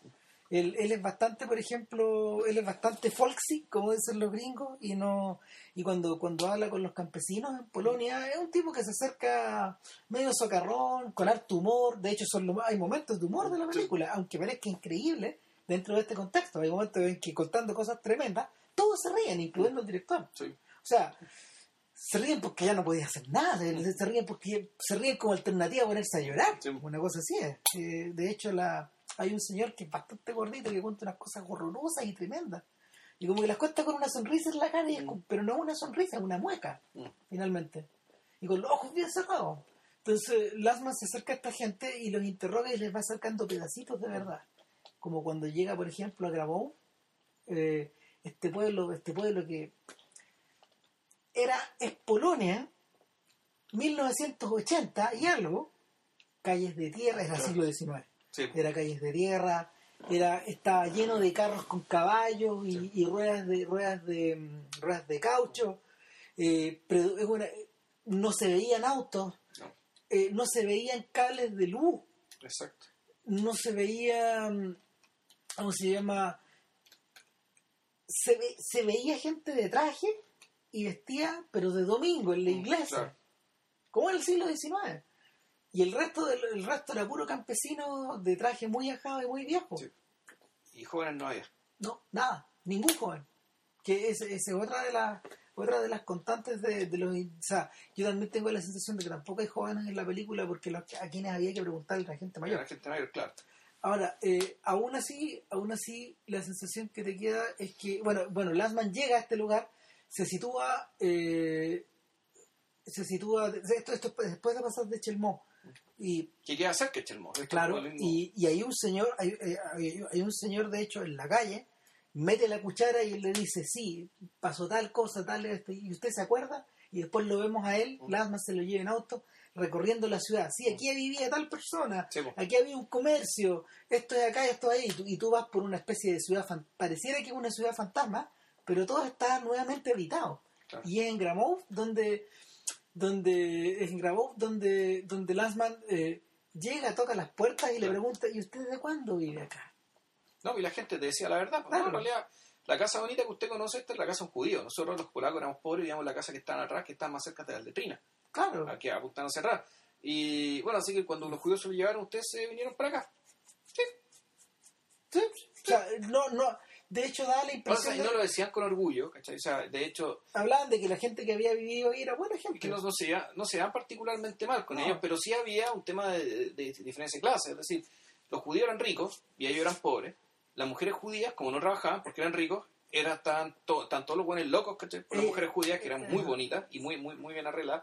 Mientras las mujeres polacas, por el trabajo duro del campo, muchas eran tremendas mujeronas, ¿cachai? Así con los hombros anchos, qué sé yo. En cambio, las mujeres judías eran muy femeninas, muy finitas. una de las señoras dice, yo no extraño que esta gente ya no esté. ¿Y por qué? Bueno, porque ahora estoy bien, pero no estuve, no estaba hablando de, no estaba hablando como de, de antisemitismo, lo que No. estaba hablando era que ella decía, bueno, nos quedó más espacio para nosotros, Claro. tal cual, es una cosa tremenda. Claro, y otro señor le dice, bueno, pero ¿usted qué opina de esto? Mira, sabe que si ellos hubieran ido a Israel por su propia voluntad, nosotros lo habríamos celebrado. Pero lo que les hicieron no... es muy desagradable. no, no, eso, claro, eso lo dice de esa manera. no es, muy desagradable, es algo que no que tampoco, no, es- no algo que nos alegre, que nos alegre Claro. pero efectivamente, ahí lo que esto está en la primera parte, es decir, la parte de, lo que pasaba afuera, Mm. del entorno. Sí, Y bueno, de hecho también hay un paseo por Auschwitz que es impresionante, porque ¿cachai? Que Auschwitz entero, la del 80% de la población de la ciudad de Auschwitz, que estaba cerca de Auschwitz, era judía. ¿Cachai? vi- estamos hablando de gente que vivía a una distancia como de 6 kilómetros más o menos. Claro. No, no miento, a ver, era un poquito más, porque eran seis millas. Claro, pero que esa gente pero se le llevaron al otro lado Claro. y después volvió a Auschwitz, ¿cachai? La, la cuestión idiota. ¿cachai? Pero claro, hubo ciudades en Polonia en que eh, realmente que las deshabitaron completas. Sí. Y el y los rumores se iban esparciendo de pueblo en pueblo y mucha gente como que tenía reserva y decía no no puede ser y otros tipos sí decían y, y el Está el mismo testimonio del rabino, del el- rabino, ¿cachai? Claro. La carta de un rabino que la leen textual ahí. es una cosa tremenda Sí, es el rabino de, de, de Grabov, de Grabov.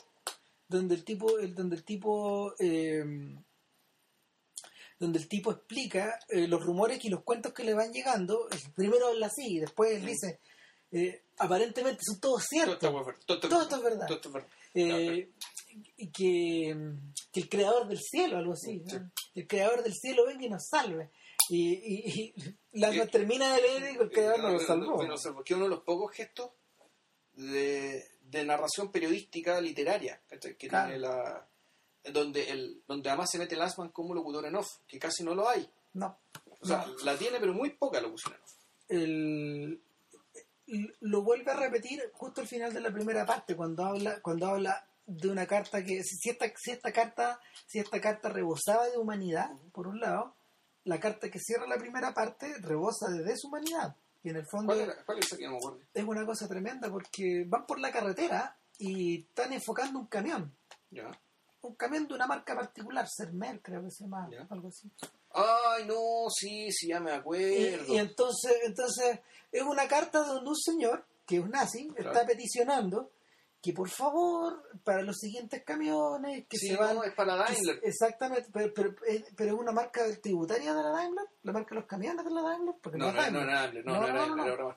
Es otra marca. pero demostraba pero eso, es lo- eso lo Mientras que vamos, mientras vamos como, como que nos to- topáramos por casualidad con estos camiones, Claro. entonces el tipo peticiona que por favor, para cuando vengan las reparaciones, se lleven estos camiones y le reemplacen la luz. Y y que, le, y- le- le levanten un poco el, tren- el tren trasero que exactamente, para que la gente no se le haga golpe en la ventana. Claro. Y es una descripción, una, de, una detrás de otra, de- de de- respecto a cuál es el camión perfecto para matar gente de una manera muy Claro. civil, de una manera Claro. muy ordenada, una- técnica muy también. bien, claro, claro. Era, era, un, era un ingeniero el que estaba Claro, un hablando. ingeniero que está diciendo el, caño- el camión ideal para poder meter gente adentro y gasearla con el, con el tubo de escape tiene que tener Pero no hablaban de gaseo para nada. No, para nada, pero para llevar a cabo esta operación. Claro, para llevar a cabo la operación y tal, tal. Pero en el fondo lo que está diciendo, mira, el camión ideal para hacer esta pega, que es la de matar gente adentro, eh, tiene que tener estas características, así que por favor, en los sucesivos los camiones que nos envíen tienen que cumplir con estos requerimientos. Exactamente, claro, y que por favor, que por favor no, no, no lo diseñen de una forma donde hay espacio, porque a la medida que hay espacio, cuesta, el aire tiene que penetrar ese espacio vacío, bla, bla, bla, bla, etcétera. Que, que la idea es que haya luz encendida, porque la gente cuando se cierran las puertas se tiende, tiende, a- tiende, tiende a golparse hacia atrás, bla, bla, bla, etcétera. Y, y, el, y en la medida de, en la medida de que va avanzando esta narración con sus puntos y comas y sus puntos aparte, etcétera, tú te vas haciendo más pequeño, y más pequeño, más pequeño.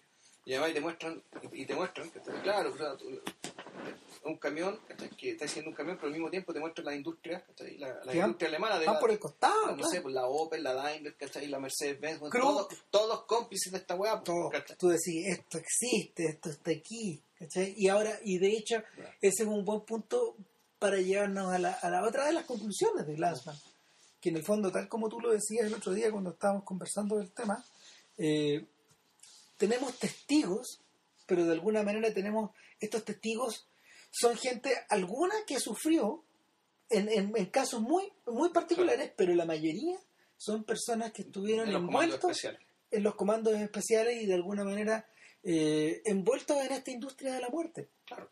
Jugaron eran- un papel. eran generalmente el papel más bajo, ¿cachai? Eran los peones de los peones de los, eran los obreros de, de- Claro. de esta fábrica de la muerte. ¿cachai? Eran los, eh, no sé, los, los conserjes, los barrenderos, ¿cachai? Eh, Claro.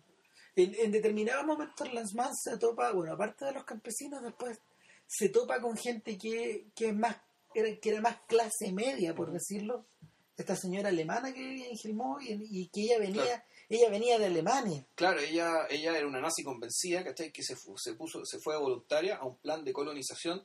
Eh, Era eso, un plan de colonización, llevar Exactamente. alemanes, ¿cachai? A, a los territorios conquistados para germanizar la, la conquista. Tal cual. Y ella, como nazi convencida, fue para allá. Profesora. Claro, profesora, culta, ¿cachai? Culta, alemana. llega hasta allá y llega a este mundo que le resulta. Se devolvió, ella explica que se devolvió al siglo XIX. Claro, porque era muy primitivo. Primitivo.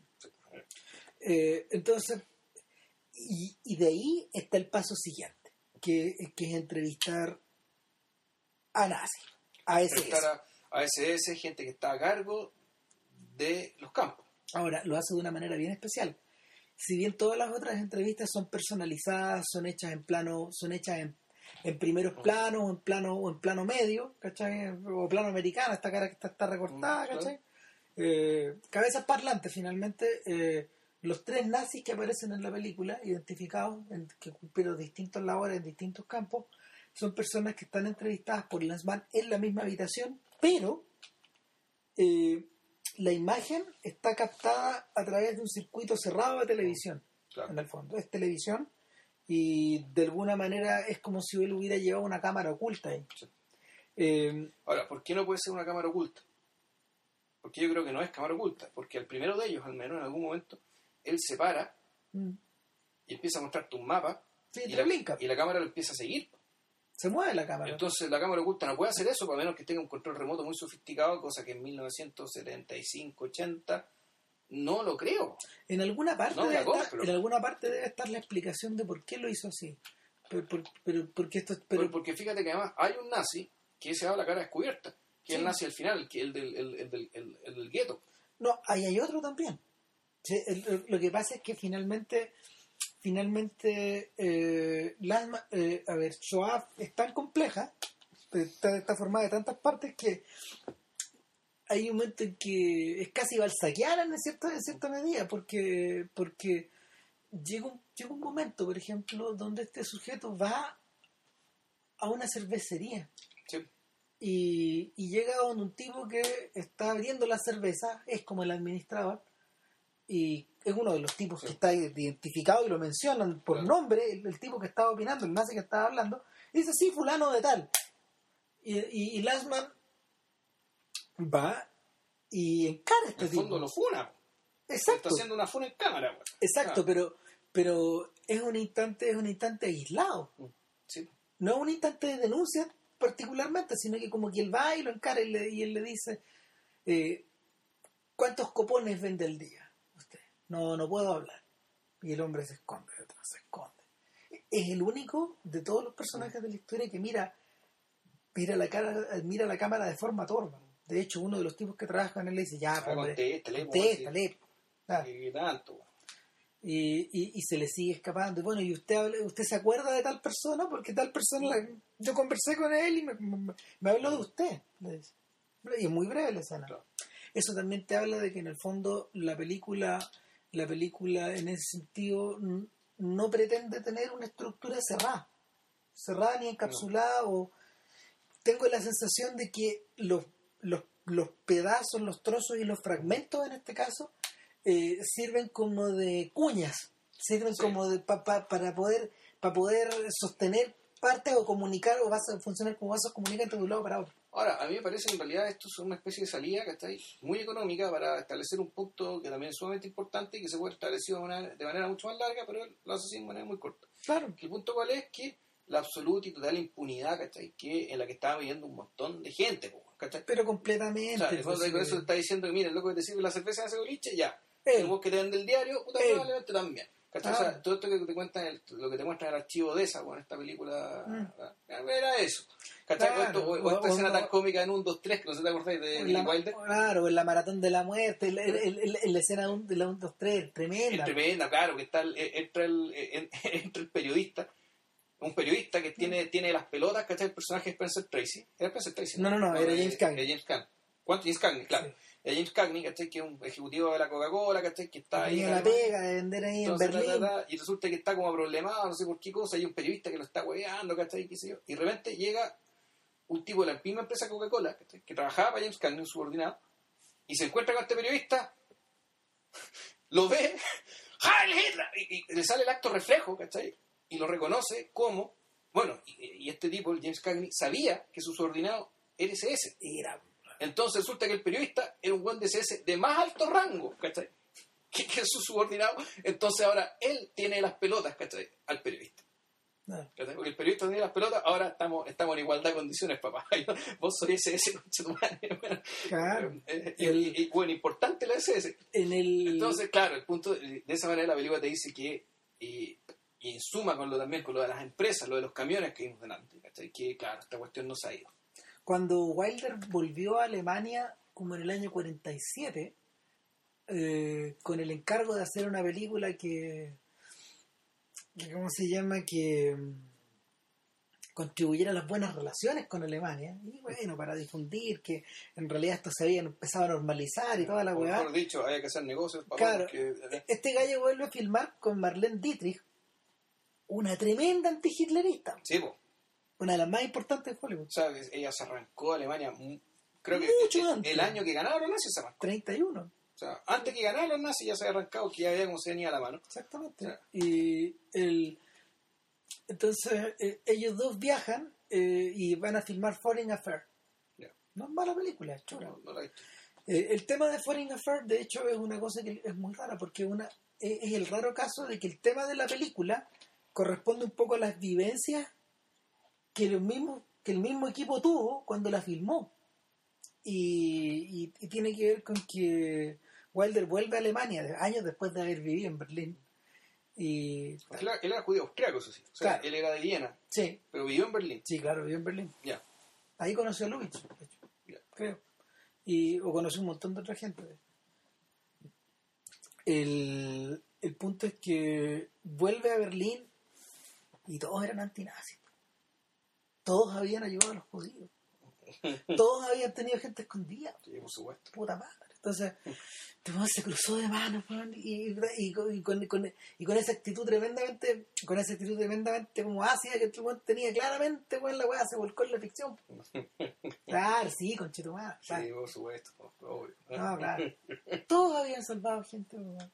Entonces, el, en parte eso es lo que te muestran acá, pues si el, todos estos personajes que aparecen opinando ante la cámara, ante la cámara de tele, esta cámara media rara, digamos, que los separa estilísticamente de la película. En el fondo, tal como te, como te contaba antes de, antes de grabar, eh, yo siento que, yo siento que esas secciones donde opinan los nazis o donde los nazis cuentan su, su versión de los hechos, eh, es el otro el que está Mm. contando. Sí, bueno, es un marciano. Es eh. un otro. Sí. Claro, es distinto a... No es que Lasman se identifique con los otros, pero, con su... con ¿Cómo se llama? Con, lo- con, los, con los judíos con los judíos de los cuerpos especiales.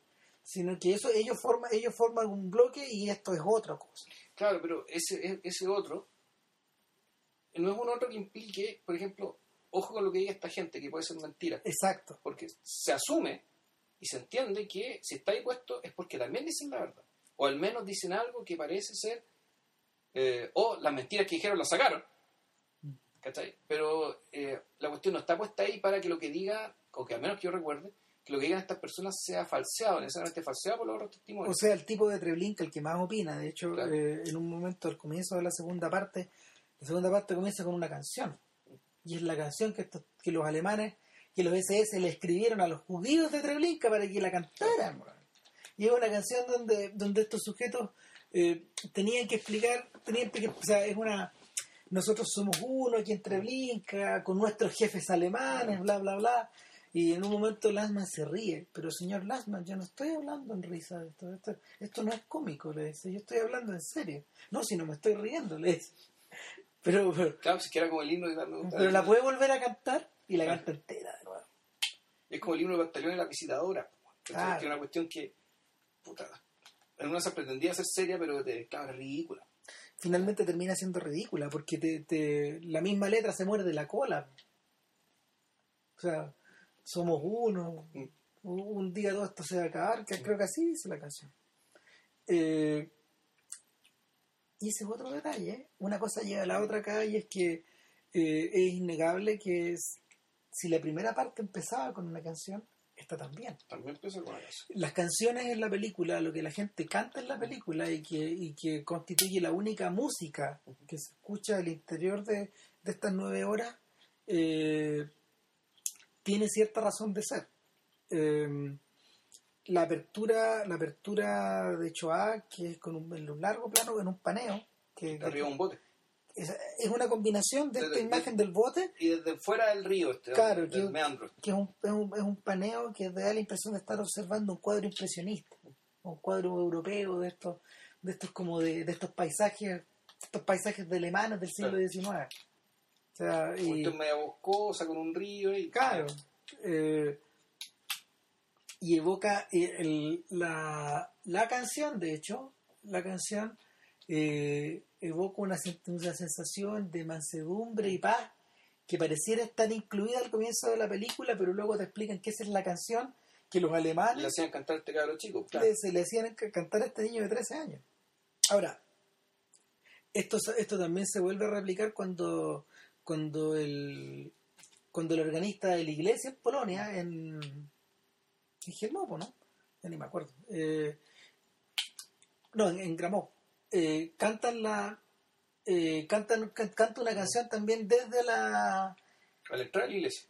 ¿O no? No, no, no, no, Esa, esa, esa escena la que. Mm, el- es la escena inmediatamente anterior cuando están en el día de la misa porque porque Lanzman llega justo en el día más importante de, en la fiesta de la Virgen Ya, y, y medio pueblo está metido en, el- en la procesión que más. claro y más gente gente del campo claramente y, y ese, ese es el momento donde donde el señor Severnik Claro. Severnik, el, el, el niño se El reencuentra con gente del pueblo y, ¿Usted se acuerda? ¿Lo? Sí, claro, sí, sí, él cantaba. Y el, el tipo le decía, ¿y por qué tanta gente se acuerda de usted? Y una de las señoras le contesta, ah, es que lo que pasa es que este niño cantaba por todos lados y a nosotros nos llamaba la atención porque eh, no tenía ni papá ni mamá y porque andaba a la siga de esta gente, po. andaba siguiendo a los alemanes, porque en el fondo los alemanes lo tenían ahí de mascota, Claro. un poco así.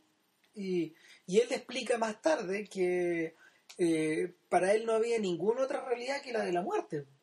Él pensaba, yo pensaba, eh, el- él, él lo explicaba de la siguiente manera, él decía, eh, yo había estado, porque él ya venía de otro lado, desde el lado original, donde había muerto a sus padres, eh, que yo pensaba que en el fondo el, en el, el mundo el mundo se decidía de esta manera por quién te ponía la pistola en la cabeza.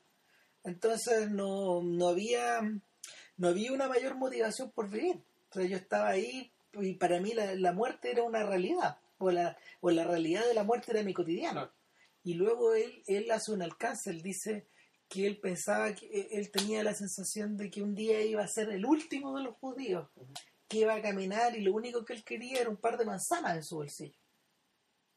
Lo, lo, lo paradójico de esta situación es que él fue una de las personas asesinadas de un balazo en la cabeza, asesinadas de un balazo en la cabeza que finalmente no lo mató, fue ajusticiado. Exacto, le llegó el balazo, pero le dispararon mal, la bala se alojó en un lugar inocuo. Claro, o tal vez la- le rozó, La le, rozó, le- le claro. rozó el cráneo y la, y la bala salió y el niño fue curado y se salvó. Ahora, si uno miraba la cara de ese hombre, ¡Wow! es como, es que, ¿sabéis que Es la, yo lo comparé inmediato con la historia del mocito, como la persona que nunca llegó a ser hombre. ¿Cachai? Que la, el lugar donde, lo form- donde se formó, donde fue, entre comillas, criado, era este lugar tan malo, o sea, que, que su, su encuentro con la, con, con la, man- con la manly judá, ¿cómo decirlo? Con la, Mm. Sí, con la mascul con cierta parte con la de la masculinidad masculinidad. adulta, digamos, con la masculinidad adulta. Con la ¿cachai? claro. Era, fue una, una cuestión tan enrarecida como que, este caballero como que nunca creció. No, pues te da la sensación de estar mirando a un niño viejo. que siempre tuvo y, y que esa mira la conservó y que eh, es como hermosito. Eh, o sea, como en, personaje la, hermosito. es la misma sensación que yo tengo eh, en, otro, en otro sentido cuando yo veo al niño que protagoniza Come and See de Len Klimov, que es de la que hablamos en el podcast. Porque ese es un niño, es un niño que sigue siendo niño el actor, pero va envejeciendo. Claro. Va envejeciendo, le van agregando maquillaje, digamos, y Y su se- pelo se va poniendo blanco, Claro. sus ojos se van poniendo, Se van hundiendo, se van claro. hundiendo, eh, eh, finalmente se va convirtiendo en una suerte de cadáver en vida. Eh, me imagino que Klimov, que vivió en la guerra, que vivió en la Sí. guerra, eh, debe haberlo basado en cosas que él también vio de alguna manera y esta es una idea, esta es una forma, esta es una forma, no sé, abstracta de representarlo. Pero de, de la manera en que se describe a muchos de los niños del- de, que en Shoah eh, corresponde a esa sensación. Claro, y, y en paralelo está también esta otra historia que cuenta, ¿Eso ¿Esto lo cuenta Bolaño o lo cuenta eh, el tipo de, de, la- de- de las benévolas, Juan? Esto de los tribus de niños salvajes alemanes. No, yo creo que el de las benévolas. Se que ahí fue. Bueno, pero eso, eso, eso está recogido también por Rossellini en vivo. Ya. ¿Cachai? Cuando fue, cuando fue a, a Berlín a filmar No, claro. Alemania año cero. ¿no? Sí, sí, no, pero es que esto es distinto, porque estos son niños que, eh, ya, viene la derrota, son niños que quedan huérfanos, y se forman hordas de niños que andan dando vueltas en los bosques, y que hacen actividad guerrillera contra el ejército rojo, y que son niños completamente silvestrados, es decir, son niños que, ponte tú, que son niños con niñas, y las niñas de 11 años están embarazadas porque los mismos cabros chicos se las violan, Claro. ¿cachai? Y que los cabros chicos efectivamente vieron a los prisioneros y lo matan, ¿cachai? Porque... Porque son salvajes, o sea, son- ese es el cuento. Es un poco lo que le pasa a Iván también. Mm. Sí, en, en el filme de Tarkovsky. Eh, por otro lado, por otro lado, está, volviendo al tema de las canciones, está la idea de la gente que canta el. Hatipka. ¿Qué son eso? el himno nacional de Israel, po. La Ah. esperanza. Esta, esperanza que vive, que, que la letra habla algo así de como que la esperanza vive en el interior del pueblo de Israel, pese a toda la pese a todas las cosas terribles que te pasan. Es la, es la melodía en que está basada el Moldava de Smetana. Ya. Entonces, con la mar estaba serena. Claro, Se parece claro, mucho, es, sí. es como esa idea, y, y en el fondo es como un lamento. Entonces, eh, Smetana la desarrolla más, pero finalmente él ocupó, él ocupó esa canción, él ocupó esa canción Yiddish. Ya. Y, Bueno, y- ahí- y- y esa canción, esa, esa canción la cantan los checoslovacos cuando ya ven No, que eh, todo se les viene eh, encima. no, lo que ellos cantan es el himno checo. No, el y el, no, checo. y el Jativka también. Cantan- También, claro. no, también lo cantan, sí. Ah, lo Sí, menciona. Sí, lo mencionan. Claro, no y ahí es, donde, ahí es donde el chico se quiebra y se pone a llorar. Claro, aquí no, claro, es que aquí nos vamos a acercar ya al final de la película y yo creo que nos vamos a meter al tema de por qué la película empieza como empieza y termina como termina. Exacto. El- hay una, ya en la penúltima secuencia, importante en términos temáticos de la película, te cuenta la historia de los judíos de Theresienstadt. Theresienstadt era el campo de concentración o el gueto, digamos, ¿cachai? que había a las afueras de Praga, donde tuvieron los judíos eh, praguenses y checo- che- checoslovacos en general, eh, antes de mandarlos a los campos de exterminio. Ahora, sucede que pasó algo muy extraño, que un grupo de judíos de, de Theresienstadt llegaron a Auschwitz-Birkenau, y en vez de recibir, Eliminarlos en en vez de en horas. cuatro horas, como a todos los demás, Lo dejaron seis meses. los dejaron, los dejaron y se mantuvieron y sobrevivieron.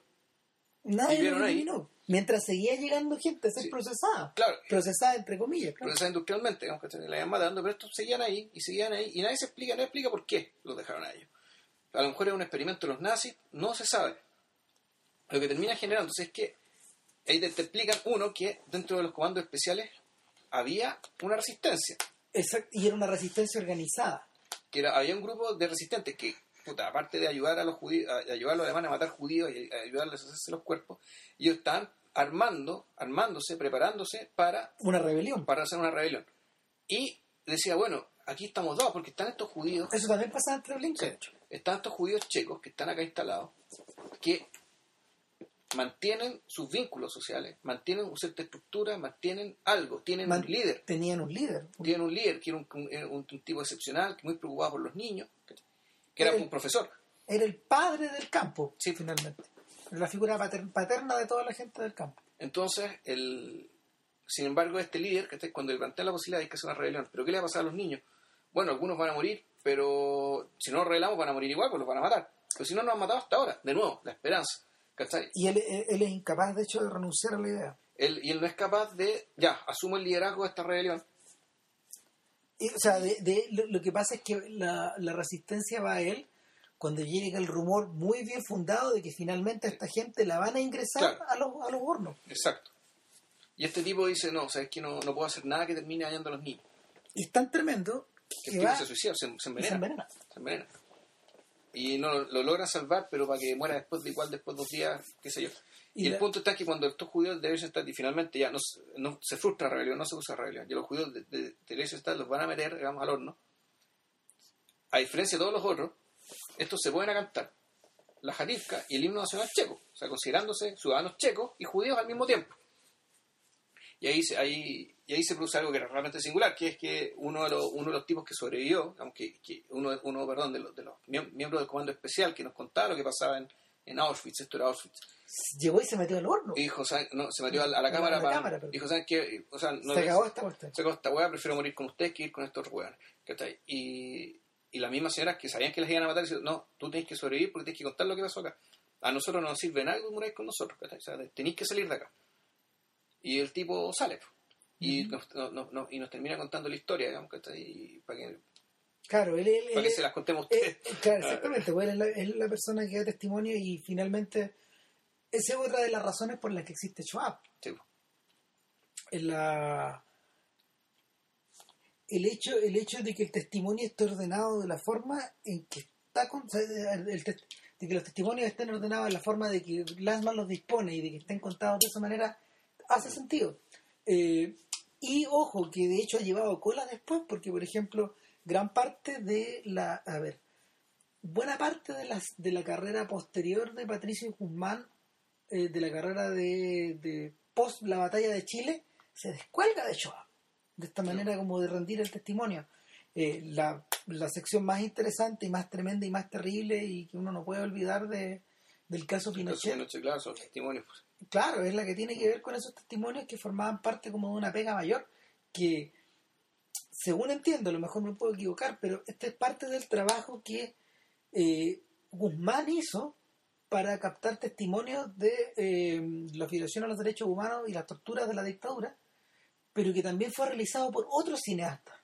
Y él reunió los de él en, en, el, en el caso de Pinochet. El caso Pinochet. Claro, y que, que a todo esto de alguna manera tiene esta, tiene esta lógica pragmática de, de Lassman, no, no queda tan bien ejecutada, pero el mismo, el mismo Guzmán reformula esta idea y inspirándose un poco en el modelo de Lassman re- realiza después Nostalgia de la Luz, que es una película que está mucho, mucho, muchísimo más lograda en ese sentido. Pero claro, tiene otras pretensiones completamente distintas. Completamente. Es otra cosa, porque ahí, claro, ahí Guzmán es un locutor en off que mezcla su historia con la, la cosa que no tiene que ver con Lasman. Exactamente, ¿no? Eh, eh, el Guzmán forma parte, Guzmán al mismo tiempo se convierte en uno de los tipos que hace el testimonio. Mm. De hecho, si tú, si, si tú tomas perspectiva y te lo miras mucho más, más atrás, eh, filmes como Nostalgia de la Luz, como, eh, como Salvador Allende y el anterior, esta especie de comentario de, de, la, de la batalla de Chile, ¿cómo se llama? Se llama la, memoria, la memoria obstinada, esas tres películas, eh, todas constituyen eh, testimonios en primer, el testimonio en primera persona de él. Sí. Claro. Es un testimonio. Sí.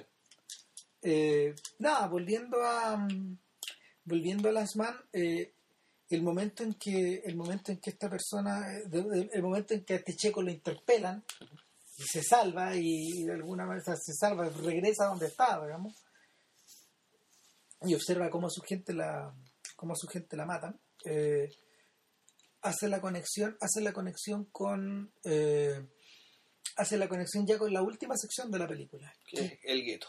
exacto Y ahí está la pregunta. ¿por, qué el gueto? termina en el gueto? Ay, ¿Por claro, qué no empezó en el gueto?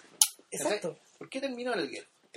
antes de pasar al gueto eh, el, eh, Rudolf Verba el señor de Nueva York es el que cierra toda la última toda, toda la el que cierra la película porque lo del gueto es casi un epílogo finalmente uno, uno lo siente un poco así No. Yo, yo siento que es una, yo siento que es una sección que está añadida, pero, pero la Verba, Verba termina, Verba termina su, su, su testimonio diciendo que él eh, en algún momento cuando en algún momento cuando ya ve que no hay posibilidad de hacer una rebelión básicamente porque la gente la gente que está entrando a los hornos no quiere no va a pelear. Eh, él toma la decisión con un compañero De escaparse. de escaparse. Y escaparse no para no para fugarse y salir salir, salir soplado y volando sino que escaparse para dar testimonio y para poder para poder eh, dar aviso de lo que estaba ocurriendo al interior. Lasman no te explica si el testimonio tuvo éxito o no. Pero lo que hace es pasar al testimonio inmediata de otra persona De que Jan tuvo Karski. una tarea similar Claro. De Jan Karski. Eh, aquí la aparición del señor Jan Karski es muy impresionante por sí misma porque él es un señor muy distinguido, polaco, no judío, él es un gentil, es un goim, eh, y él nos empieza a contar quién es él, por qué estuvo, por qué le tocó ver lo que le tocó ver. Resulta que él era un miembro del del, del gobierno polaco en el exilio, en Londres. Es decir, una vez que los, los nazis conquistan Polonia, se arma un gobierno polaco en el exilio, así como estaba el gobierno francés en el exilio, la Francia libre de De Gaulle. Eh, O los rusos blancos. sí, pues, También lo tuvieron. En Berlín estaba. entonces, claro, y el gobierno, y el, y el gobierno polaco en el exilio mandó a uno de sus miembros a, a Polonia a ver qué pasaba, A y- entrevistarse con polacos. a regresar un polaco, y ahí se enteran que los alemanes están creando en Varsovia un gueto. Es decir, hay un barrio entero que está siendo cercado y están llevando a todos los judíos a vivir ahí.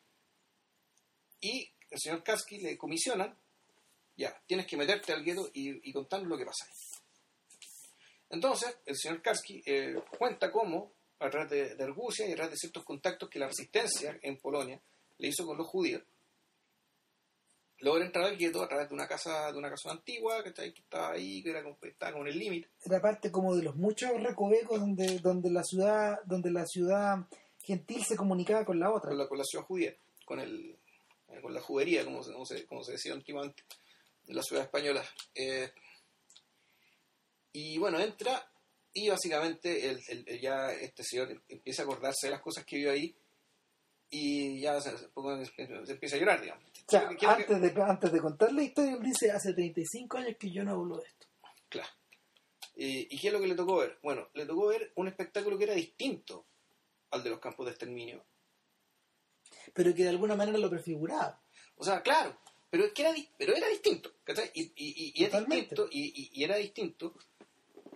Y por esa razón está esto puesto al final de la película. El, lo que pasa es lo que veía era básicamente un grupo de gente abandonada su suerte, que no tenía para comer, apenas para vestirse, los niños desnutridos, la gente muriendo en las calles, eh, donde lo estaban dejando morir de inanición, básicamente, y de insalubridad. Eh, donde después se construyó un muro por razones higiénicas, un muro al cual fue cobrado la misma comunidad judía para que pagara la construcción de ese muro. Y, y él entra dos veces. Claro. Y la- claramente los judíos se dan cuenta, uno, que él no es judío, y dos, se dan cuenta que él no es de ahí, que, él, viene de otro lado, que ta, ta, ta. Y el testimonio de este señor, que es absolutamente creíble y que del cual se hizo una, una película posterior con su, con su, con su historia, De hecho, en, contestando a una novela que salió, a una novela donde lo presentaban a él como un defensor, o como una especie de... Era un, fue un bestseller. ya, Eh, eh, lo escribió un francés. eh, y el Karski de esta historia es como el Oscar Schindler de Spielberg. ya. Entonces, Lasman indignado, eh, Yo creo que Karski también. me imagino, eh, La- Lasman indignado, eh, él dice, o sea, se, él lo explica después, él dice, se recrimina a sí mismo, qué pelotudo fui, porque yo tengo dos entrevistas de Karski. Entonces, en una, en una, eh, que es la que está en Shoah, eh, él explica más o menos todo, todo lo que él vivió. Pero en la segunda entrevista, en el segundo día, él habla de cómo le fue Ya. cuando habló y de lo mal que le fue, de que nadie le creyó. Sí. Entonces, finalmente, finalmente, eh, Lasman dice: Este señor no estaba aquí en una misión humanitaria, él, él estaba aquí como un veedor. Ese y, su, y, la, y- y la importancia que.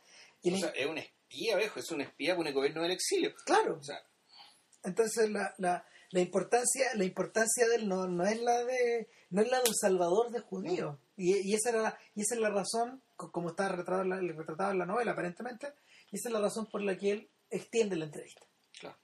y, y él, y él, él da a conocer lo que lo que, lo que continuó lo que, lo que continuó del diálogo Claro, entonces la entrevista de Karski da pie para contarte, bueno, uno, la aparición de otro personaje bien importante que era el líder de la comunidad judía, del- el, señor Cherniakov, ¿cachai?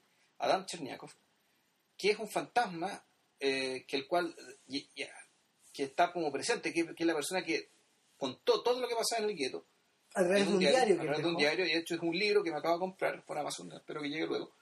David Vilches nos va a contar Él nos va a contar, claro. Y, y esto además en compañía, complementado por alguien que sí se leyó el, el libro, digamos que era el mismo historiador Raúl Gilbert, que, que vuelve a aparecer por segunda vez, ya en otra clave y en otra clave, a hablarnos de, de Cherniakov, de lo que pasaba en el gueto. es como si me nos describiera un personaje de Dostoyevsky, es tremendo. man. Lo describe con una...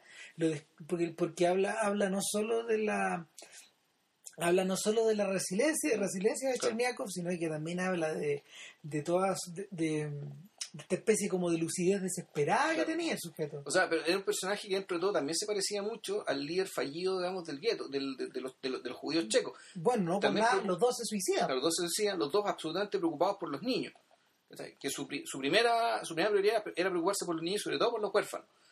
¿Por qué? Porque bueno, ellos eran líderes de- de la comunidad y entendían que su deber era con todos y particularmente con los más indefensos y vulnerables de los miembros de su comunidad.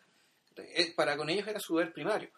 Entonces estos personajes trataban de mantener, uno, la comunidad, la unión, ¿cachai? Y, y de hecho eh, hay una cuestión bien impresionante que, el, que, nos que recuerda a Hilbert, que cuenta que Cherniakov en sus diarios nunca dice cosas malas de los nazis, No. ni crítica. Él asume que esto, eh, o, dice, no tiene sentido hablar mal de esta gente porque ¿qué gano yo haciéndolo?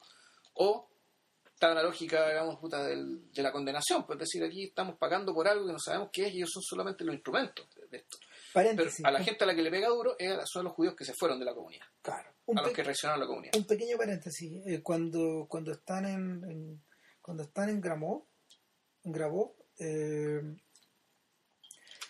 y mientras, y mientras rodean al señor Srenik, eh, una señora, una señora, o sea, perdón, el, uno de los diáconos, el tipo que tocaba el órgano, dice, a propósito de eso tengo una historia. No, sí.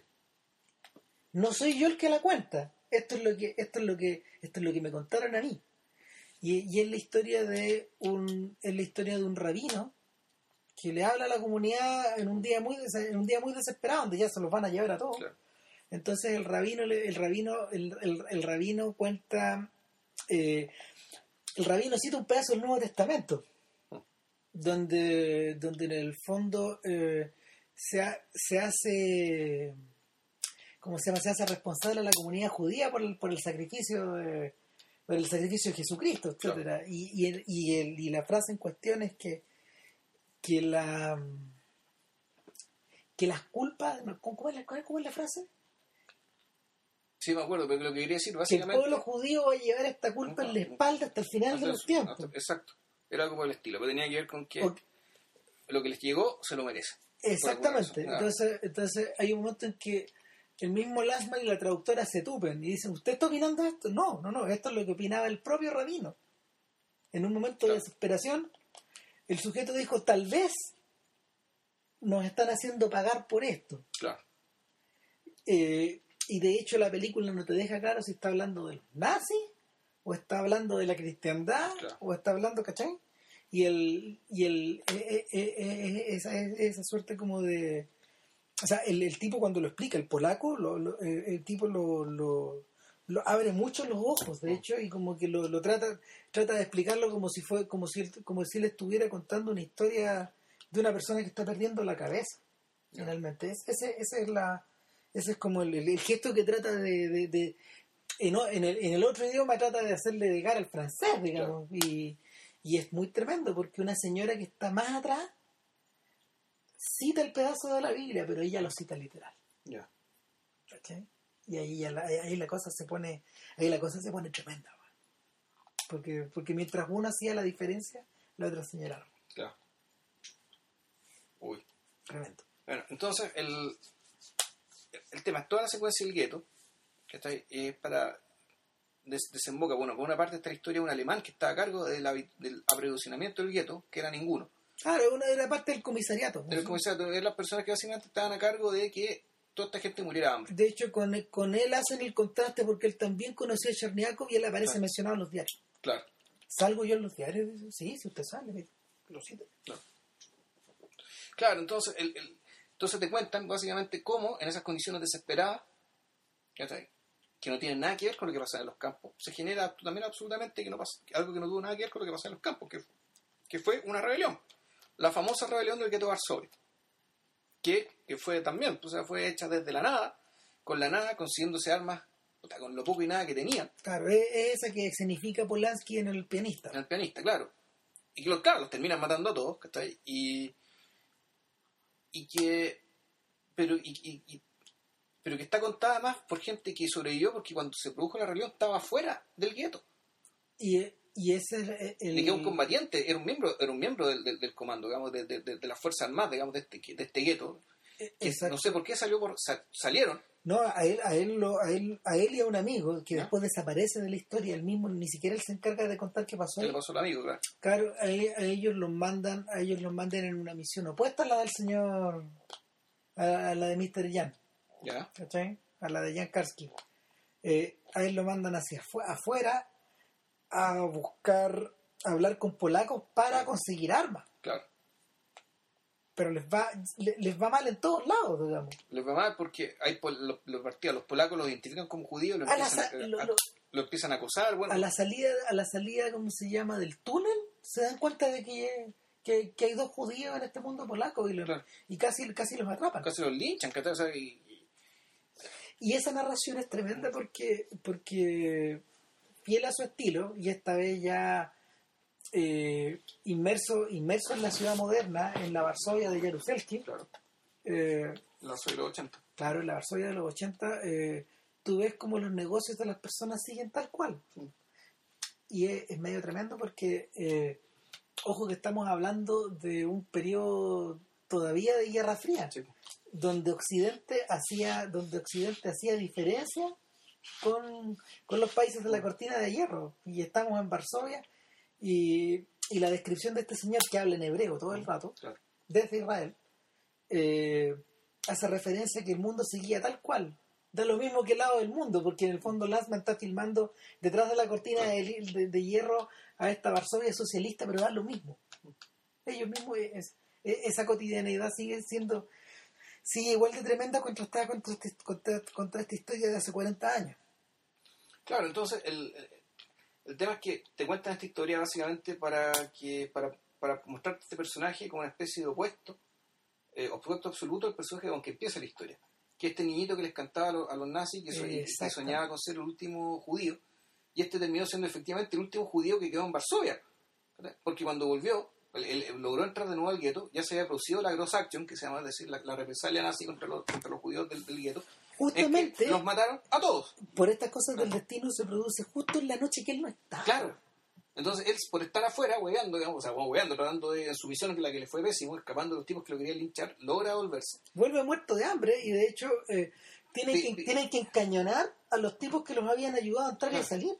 Porque esos tipos se estaban devolviendo y los iban a dejar abandonados en las cloacas. Claro. Entonces el tipo entra. Y va uno por uno a los bunkers. Dando, dando la señal, las palabras de, contraseña. Y ya no hay nada. No contesta nadie. Están todos muertos. Incluso ya no están los cadáveres. No sé. era, era, una cuestión que el tipo terminó siendo el último judío de Varsovia. Y, y, en paralelo, y eso además te muestran los monumentos en Israel.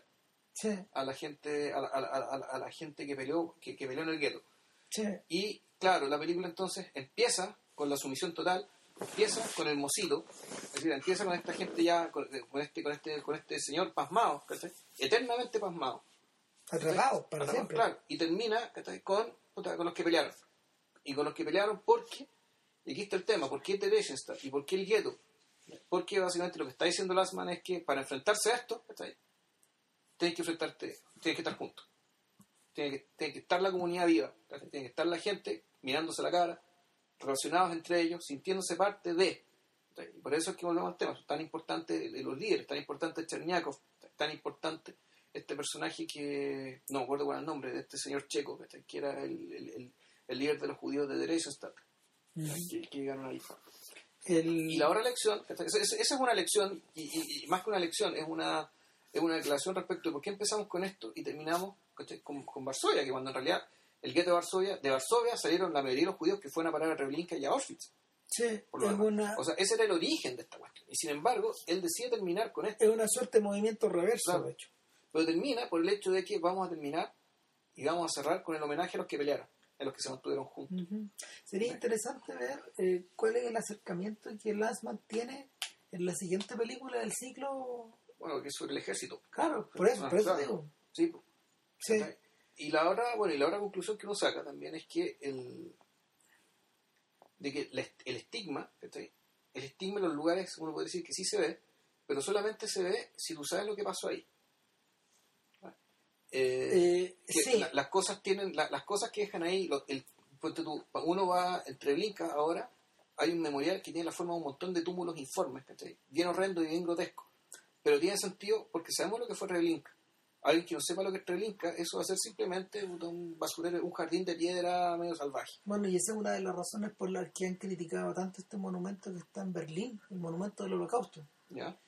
Eh, yo me anduve paseando por ahí. Es una, es una, son una serie de túmulos que son unos bloques de concreto negro que van todos ordenados y que va, van creando una especie como de ola hacia arriba. Tú, tú, solo lo aprecias en la medida de que te vas alejando. Todos tienen el mismo, todos tienen, todos están cortados al mismo nivel, pero la ola es por dentro.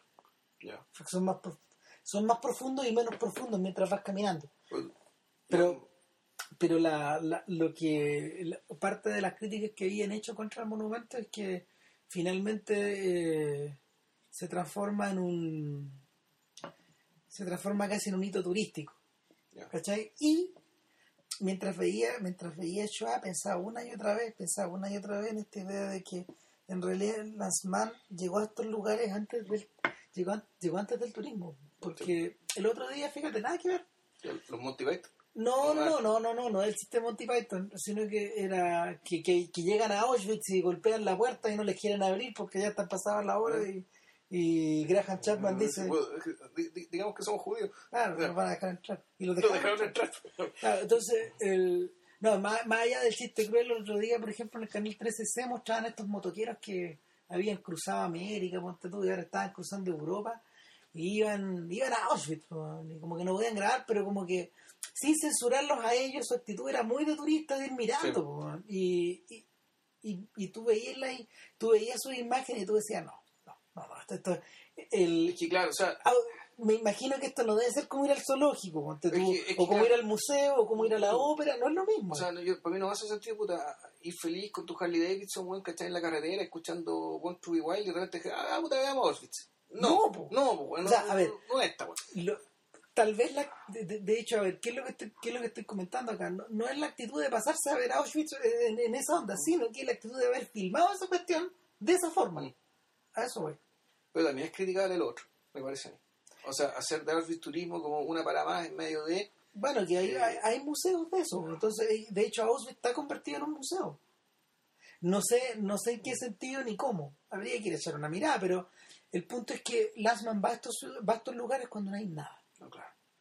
Todavía, cuando están, cuando están los restos, cuando están, de hecho te, los muestra, te los muestra como si fueran unas ruinas muy antiguas. Ponte tú en el, museo, perdón, el, monumento en Praga, el, monumento de los judíos praguenses que murieron en, porque es un monumento, es un monumento de la ciudad a sus ciudadanos. Al mm. menos ese es el monumento que, hay en Praga. No sé en Berlín qué carácter era. Pero el, el, perdón, no el museo, el monumento praguense era un monumento de homenaje a sus propios ciudadanos que murieron en los campos. Y era un muro negro, de lejos se ve un muro negro que, que rodea una plaza, o un espacio. Puede ser un cementerio, una plaza, un espacio cerrado. Y este, este muro negro en realidad estaba compuesto por plaquitas, por plaquitas lisas, mm. regulares, todas del mismo tamaño, donde aparecía el nombre del, del ciudadano braguense fallecido y el lugar donde falleció y la fecha. Es parecido, al, es parecido al muro que hay en Washington, de los caídos en Vietnam, que hay exactamente igual. Claro.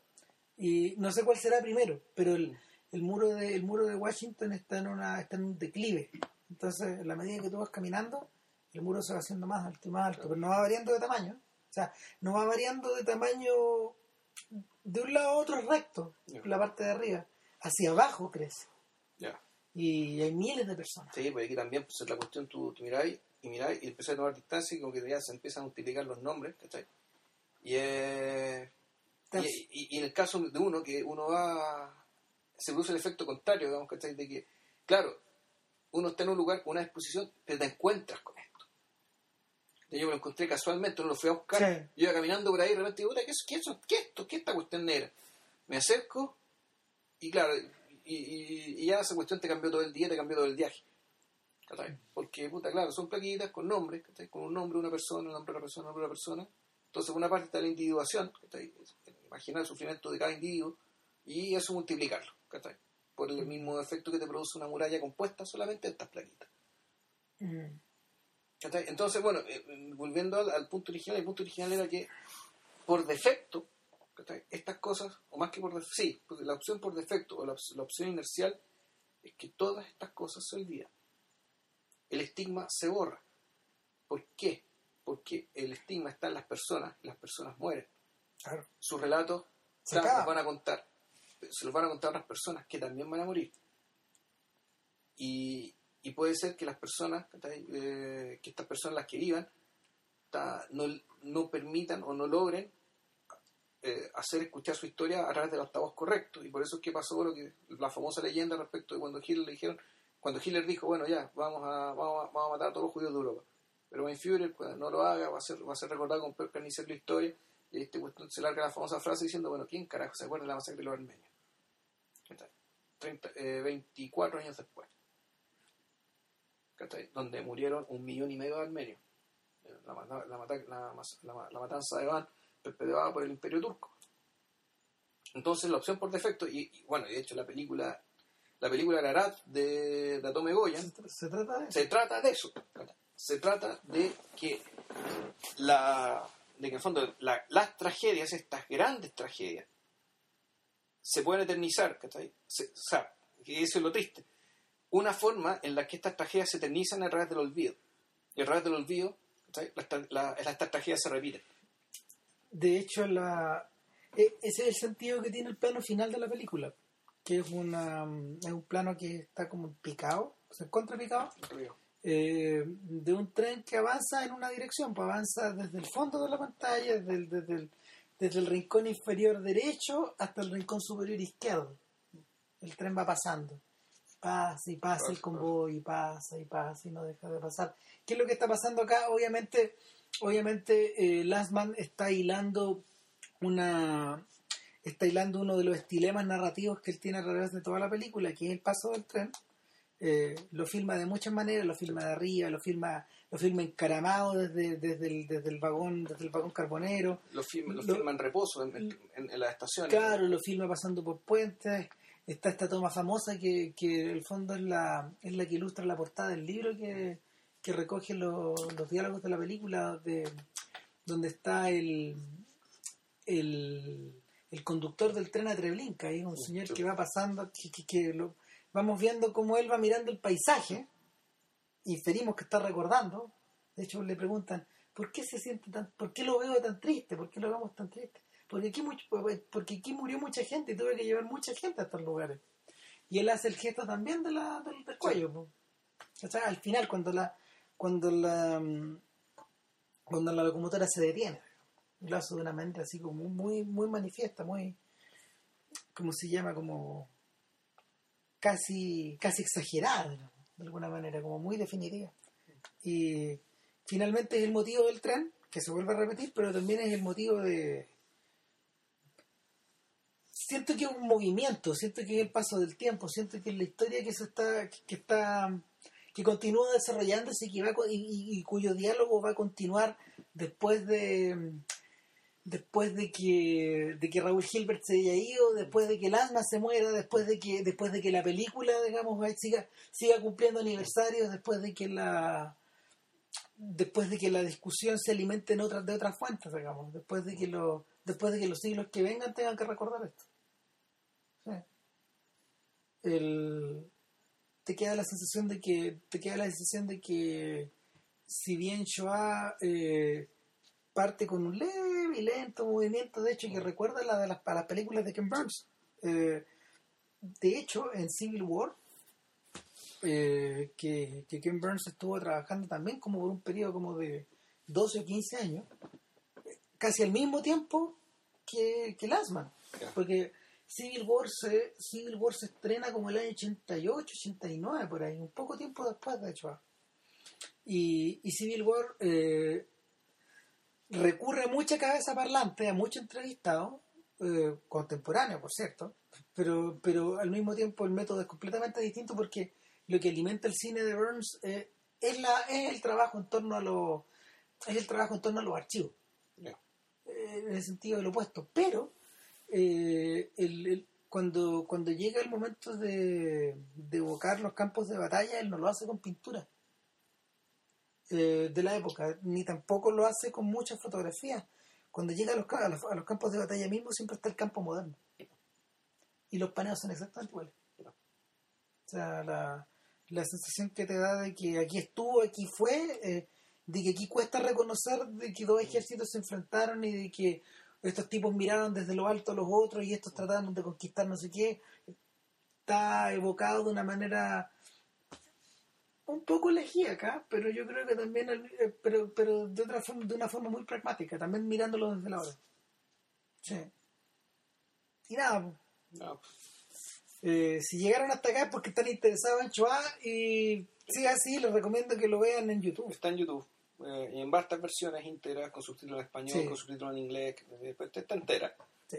Y, y bueno, eso. Eh, véanla, porque realmente un documental del siglo XX es un, Es un monumento. un monumento del siglo XX. Sí. Sí. Nos vemos. Eso, nos vemos y para la otra semana tenemos claro, ¿no? No en realidad, pero ahí vamos a ver. Algo saldrá. Ya. Ya, que estén bien, chao. Chao.